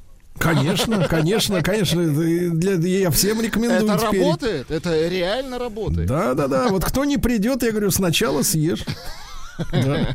Вот, Леонид Владимирович, ну мы сегодня поговорим о гастрономических путешествиях по России, да, тем более, что начинается-то время прекрасное, можно без зимней резины, так сказать, прыгнуть за руль и пу- путешествовать. С чего начнем? Ну, я предлагаю вообще оценить сначала а, общую ситуацию. Хочу сказать, что вот с гастрономической точки зрения сейчас а, в России есть очень э, много интересных регионов, очень много интересных мест, куда точно стоит поехать вот тем, кого тема гастрономическая или эногастрономическая вдохновляет. Если говорить о, скажем, с чего начнем, ну давайте, наверное, начнем с э, одного из э, дальних, ну относительно дальних регионов э, Российской Федерации, я имею в виду Калининградскую область. Значит, для чего ехать в Калининградскую область? Ну, безусловно, за атмосферой, потому что, с моей точки зрения, это самый такой, ну, скажем, европейский атмосферный регион, в котором очень много памятников архитектуры, и э, очень красивая природа. Ну, я уж не говорю о там, могиле Канта и других традиционных местах для посещения. Ну, од- од- один только поселок Янтарный чего стоит, где можно увидеть, как э, добывают янтарь. Да, Леонид Владимирович, а климат-то какой замечательный морской, как голову-то освежает. Ах. Ну, и я бы сказал, и дышать хорошо, там же и курортов очень много. То есть э, есть э, масса причин, по которым а, можно поехать в Калининградскую область, но я позволю себе остановиться на а, гастрономической составляющей. Да. Ну, начнем с очевидного. Рыба. Понятно, Балтийское море. Что мы имеем здесь с рыбой? Ну, во-первых, мы имеем здесь корюшку. И да простят меня жители Санкт-Петербурга, но корешка сначала появляется в Калининградской области. Ну, просто вот с точки зрения пути ее миграции. Поэтому калининградцы, естественно, считают корешку своей и готовят ее э, ничуть не хуже, чем в городе на Неве. Так что вот э, за корюшкой можно смело ехать в Калининград. Кроме корюшки, безусловно, это угрь, безусловно, это местный лещ, это салака, это сарган. Это вот джентльменский набор по, с точки зрения рыбы, а, которую стоит попробовать, будучи в Калининградской области. Идем, идем дальше. Сыры. Так. Достаточно сильно в последнее время развивается молочная индустрия в Калининградской области. И сейчас мы там имеем более 10 производителей сыров. Ну, наверное, самый такой вот э, именитый, скажем, это сыр, который называется Тильзит Рогнит. И э, на это предприятие есть экскурсии, можно поехать посмотреть, как это делается. Безусловно, стоит, э, обязательно стоит попробовать сыр Брайден, сыр Мгм. Нойда. И, э, Все очень- немецкие названия-то какие-то. Ну, а Калининград, извините, э, он же исторические корни прусские имеет. Понимаю. Леонид Владимирович, тут, кстати, вот какая история. Можно маленькая, рем- маленькую ремарку и вашу оценку. Значит, э, столкнулся со- с, такой историей, что некоторые, да, вот некоторые наши производители э, и сыра, э, и вина пере- переняли вот эту европейскую тему с тем, что на производство или, например, на винограднике, так сказать, можно организовать экскурсию с профессиональным экскурсоводом. После этого, конечно же, Владислав Александрович, прекрасная дегустация. Абсолютно. Вот, да, замечательная. Но, но столкнулся с тем, что вот, например, наши некоторые виноделы, не буду показывать пальцем, но с такими достаточно хорошим продуктом, достаточно хорошим и стойким продуктом, стойким не в смысле спирта, а в смысле, э, что, так сказать, держит планку качества, да, вот, например, вообще не задумываются о том, чтобы на их винограднике можно было приехать. Буквально вот на майских, так сказать, э, людям позвонил, говорю, слушайте, а можно к вам приехать, ну, что вот э, нет-нет, да и да, да, вот они говорят, нет, у нас ничего не запланировано, мы никого не зовем, мы никого, мы просто делаем и продаем, мы ничего не делаем. Значит, я, я, я очень удивился. Вот с вашей точки зрения, насколько вложение в инфраструктуру, там какую-то небольшую, да, ну вообще вот в организацию э, экскурсионного хозяйства при, например, каком-то действительно уже состоявшемся бренде э, вина, например, хорошего, э, приносит производителю дополнительный доход. Вот ваша, ваша как оценка, с, какая? Вы знаете, вы затронули на самом деле довольно серьезную тему. Эта тема называется промышленный туризм. И у нас в стране промышленный туризм э, вообще в принципе как э, явление только-только начал э, получать свое развитие. И очень многие предприятия, на которые было бы интересно людям приехать, ну я даже не только про виноделие говорю, а вообще в принципе людям было бы интересно посетить, они как-то вот про это никогда не думали. Ведь здесь надо держать человека, который умеет разговаривать с гостями, да, создавать какую-то инфраструктуру, ну, грубо говоря, получить некоторую головную боль при э, для этих людей неочевидном финансовом результате. Поэтому Э, Я вам скажу, что, ну, и а что, в европейских странах, думаете, на каждую винодельню можно приехать? Да совершенно нет. Э, Очень много виноделин, которые не принимают гостей или принимает их, например, делая дегустацию, не делая обеда, или делает обед, но не имеет, например, гостинички, где бы люди могли остановиться. Это такой процесс ну, осознания того, что здесь может быть дополнительный бизнес при определенных усилиях и вложениях. Ну, а он Есть- есть, этот, Леонид Владимирович, вот именно сам бизнес с точки зрения, так сказать, владельцев, как э, при, источник прибыли, насколько она может быть Конечно. серьезной? Вот. А, ну, я бы сказал так, что в тяжелых экономических условиях и ситуации вообще надо уметь э, нагибаться за каждой копейкой. Я бы вот так вопрос поставил. Если ты не нагибаешься за каждой копейкой, ну, этому есть несколько причин. Либо ты ленишься, либо тебе эта копейка не нужна. Ну, вот э, я так рассуждаю. Ну, и в качестве примера, не буду называть компанию, но вот э, этот пример говорит о том, что эта компания, например, на продаже своих вин имеет меньше, чем на туризме в, свой, в свою, на свою винодельню. Я просто, Леонид Владимирович, приведу э, при- пример, э, э, так сказать, мир- мировой, цивилизационный, скажем так, да. Ну, люди, которые были в Штатах и, в частности, там посещали их парки развлечений, созданные при голливудских студиях.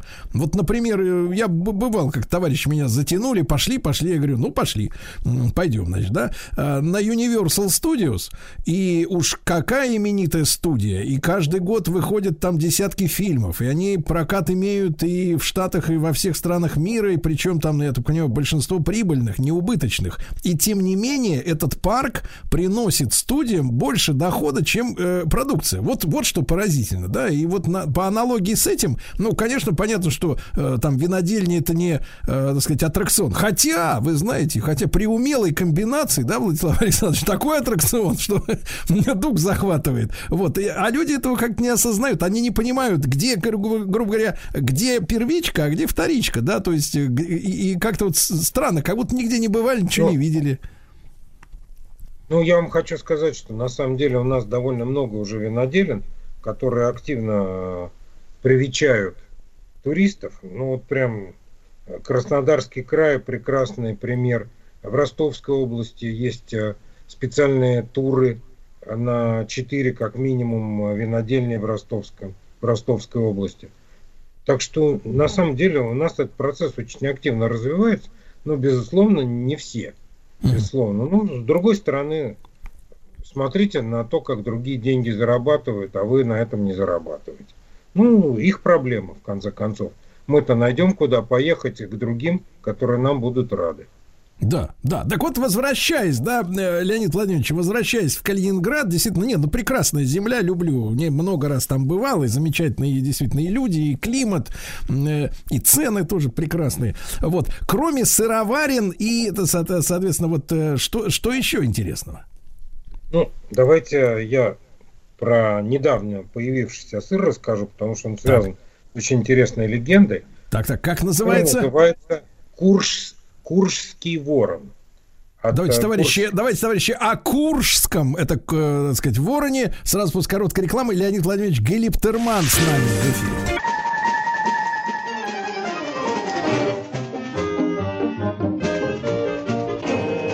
Кулинарная экспедиция.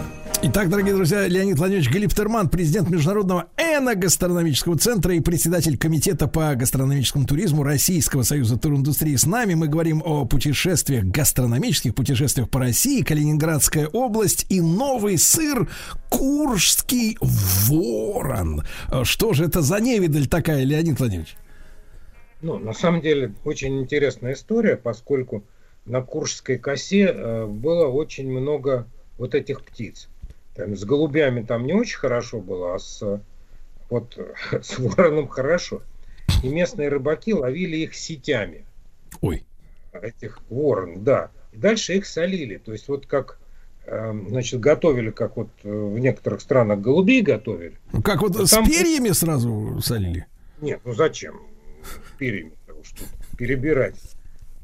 Вот, безусловно, значит, э, обрабатывали нормально тушку, там специальной технологии. Но это был такой вот местный специалитет, э, так, соленые вороны, так называемые. И вот в честь э, вот этого традиционного для них и не очень традиционного для всех остальных блюда, значит, появился вот этот сыр, куршский ворон, очень интересный, полутвердый коровий сыр с травами, специями, такой очень своеобразный, запоминающийся. И завершая тему сыров, хочу сказать, что там есть э, в Калининграде э, ре- магазин специальный даже ремесленных сыров, где можно при- приобрести калининградскую продукцию. Так что вот э, любители сыра рекомендую Калининграде очень интересные производители есть сыра.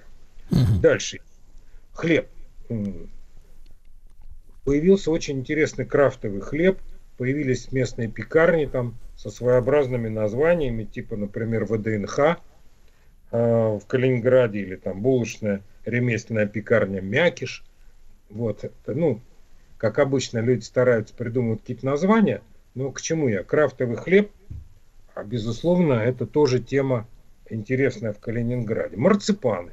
Ну, марципаны это традиционная совершенно история для Калининграда. И те, кому нравятся марципаны, там они в самых разных видах. э, В центре города много довольно лавок, где можно марципаны на любой вкус. Колбаса. Замечательный агропромышленный холдинг Залесье там работает. Замкнутого цикла производства и прям ну, вот, очень вкусные колбасы э, делают э, в Калининградской области, вот в частности Залесье. Мед. Ну, мед там еще Юрий Михайлович Лужков в свое время обратил внимание на возможности по пчеловодству в Калининградской области. И сейчас там очень много разного меда с разнотравьем. Ну, прям с медом все хорошо. Если говорить о блюдах каких-то, которые вот в калининградских ресторанах можно будет попробовать. Ну, первое, наверное, самое популярное и э, гостям города не очень объяснимое блюдо – это строганина из пиламиды. Так. Пиламида вообще это такая средиземноморская рыба, которая к Калининграду отношения никакого не имела. Но историю там рассказывают следующую, что вот не было местной рыбы, а тут вот завезли средиземноморскую, и как-то вот она зашла на вкус калининградцев. И сейчас ну, практически нет ни одного ресторана, где бы вам не подали строганину из пиламиды, и она уже стала таким совершенно локальным блюдом, традиционным, и много разных рецептов, как эту строганину делают. И шеф-повара между собой соревнуются, у кого самая вкусная это строганина. В общем, строганина из пиламиды – это абсолютно местный локальный специалитет. Ну, корюшка, безусловно, это понятно, я уже об этом говорил. Жареный калкан, котлеты из судака. Ну, это вот для тех, кому нравятся рыбные вещи. Есть очень интересный луковый пирог, там делают в Краснолесье по оригинальному рецепту. Вообще, в принципе, значит, там есть э, лавка местных фермеров, называется гастропроект «Вкусы Ваштеницкой возвышенности». И там они специализируются на дикоросах и на выпечке. В общем, это в Калининградскую область можно поехать и познакомиться с тем, как там это происходит, пройти мастер-классы. То есть там у них есть объекты для посещения гастрономического туризма абсолютно точно. А Для того, чтобы вот посмотреть эм, поподробнее это все, значит, можно посмотреть это в справочнике, он и в интернете есть. Он забавно называется «Климатический гастрономический пу- путеводитель по Калининградской области Ешь свое». Ешь свое. Да, ешь свое. Да, то есть можно вот этот справочник, так сказать, полистать физически или в интернете. И там э, очень много разнообразной информации о том, куда можно поехать, что можно попробовать, ну вот с точки зрения, так сказать, ешь свое. Ну и, наверное, завершу я а, обзор тем, что Калининград это столица российской уличной еды. И это даже не оспаривается уже никем, даже крупными нашими столичными городами. В Калининграде научились делать фестивали уличной еды великолепно. Там проходит э, финал всероссийских чемпионатов по уличной еде в рамках этих фестивалей. Там живут победители и призеры европейских чемпионатов по улице, по уличной еде. Ну, например, там первый наш победитель на чемпионате Европы Быков, который сейчас а, фанат э, карельской кухни, да, и он там делает великолепные калитки со скумбрией, там ум отъешь. Вот. вот несколько победителей вот этих фестивалей живет в Калининграде. И приятная новость для тех, кто собирается в августе туда. 26-28 августа там будет очередной городской пикник Калининград Стрит Фуд. Больше 60 будет проектов уличной еды со всей России. Больше 300 локальных продуктов. В общем, это действо, которое идет несколько дней – и это не только про еду, но это еще и серьезный культурологический аспект вокруг этого, атмосфера. Так что Калининград великолепное место для посещения. Ну и рестораны так. Я набегу телеграфно. Э, с моей точки зрения, куда точно стоит, стоит сходить, это Хмель, Штайндам 99, это Кавказ, это гастробар Соль, Рыбный двор – мадам Буше. Ну и за пределами Калининграда есть э, очень интересная в поселке Центральный отель, ресторан, пивоварня. Да. Леонид Владимирович, Леонид Владимирович, мы вылетаем. Спасибо большое. Еще больше подкастов «Маяка» насмотрим.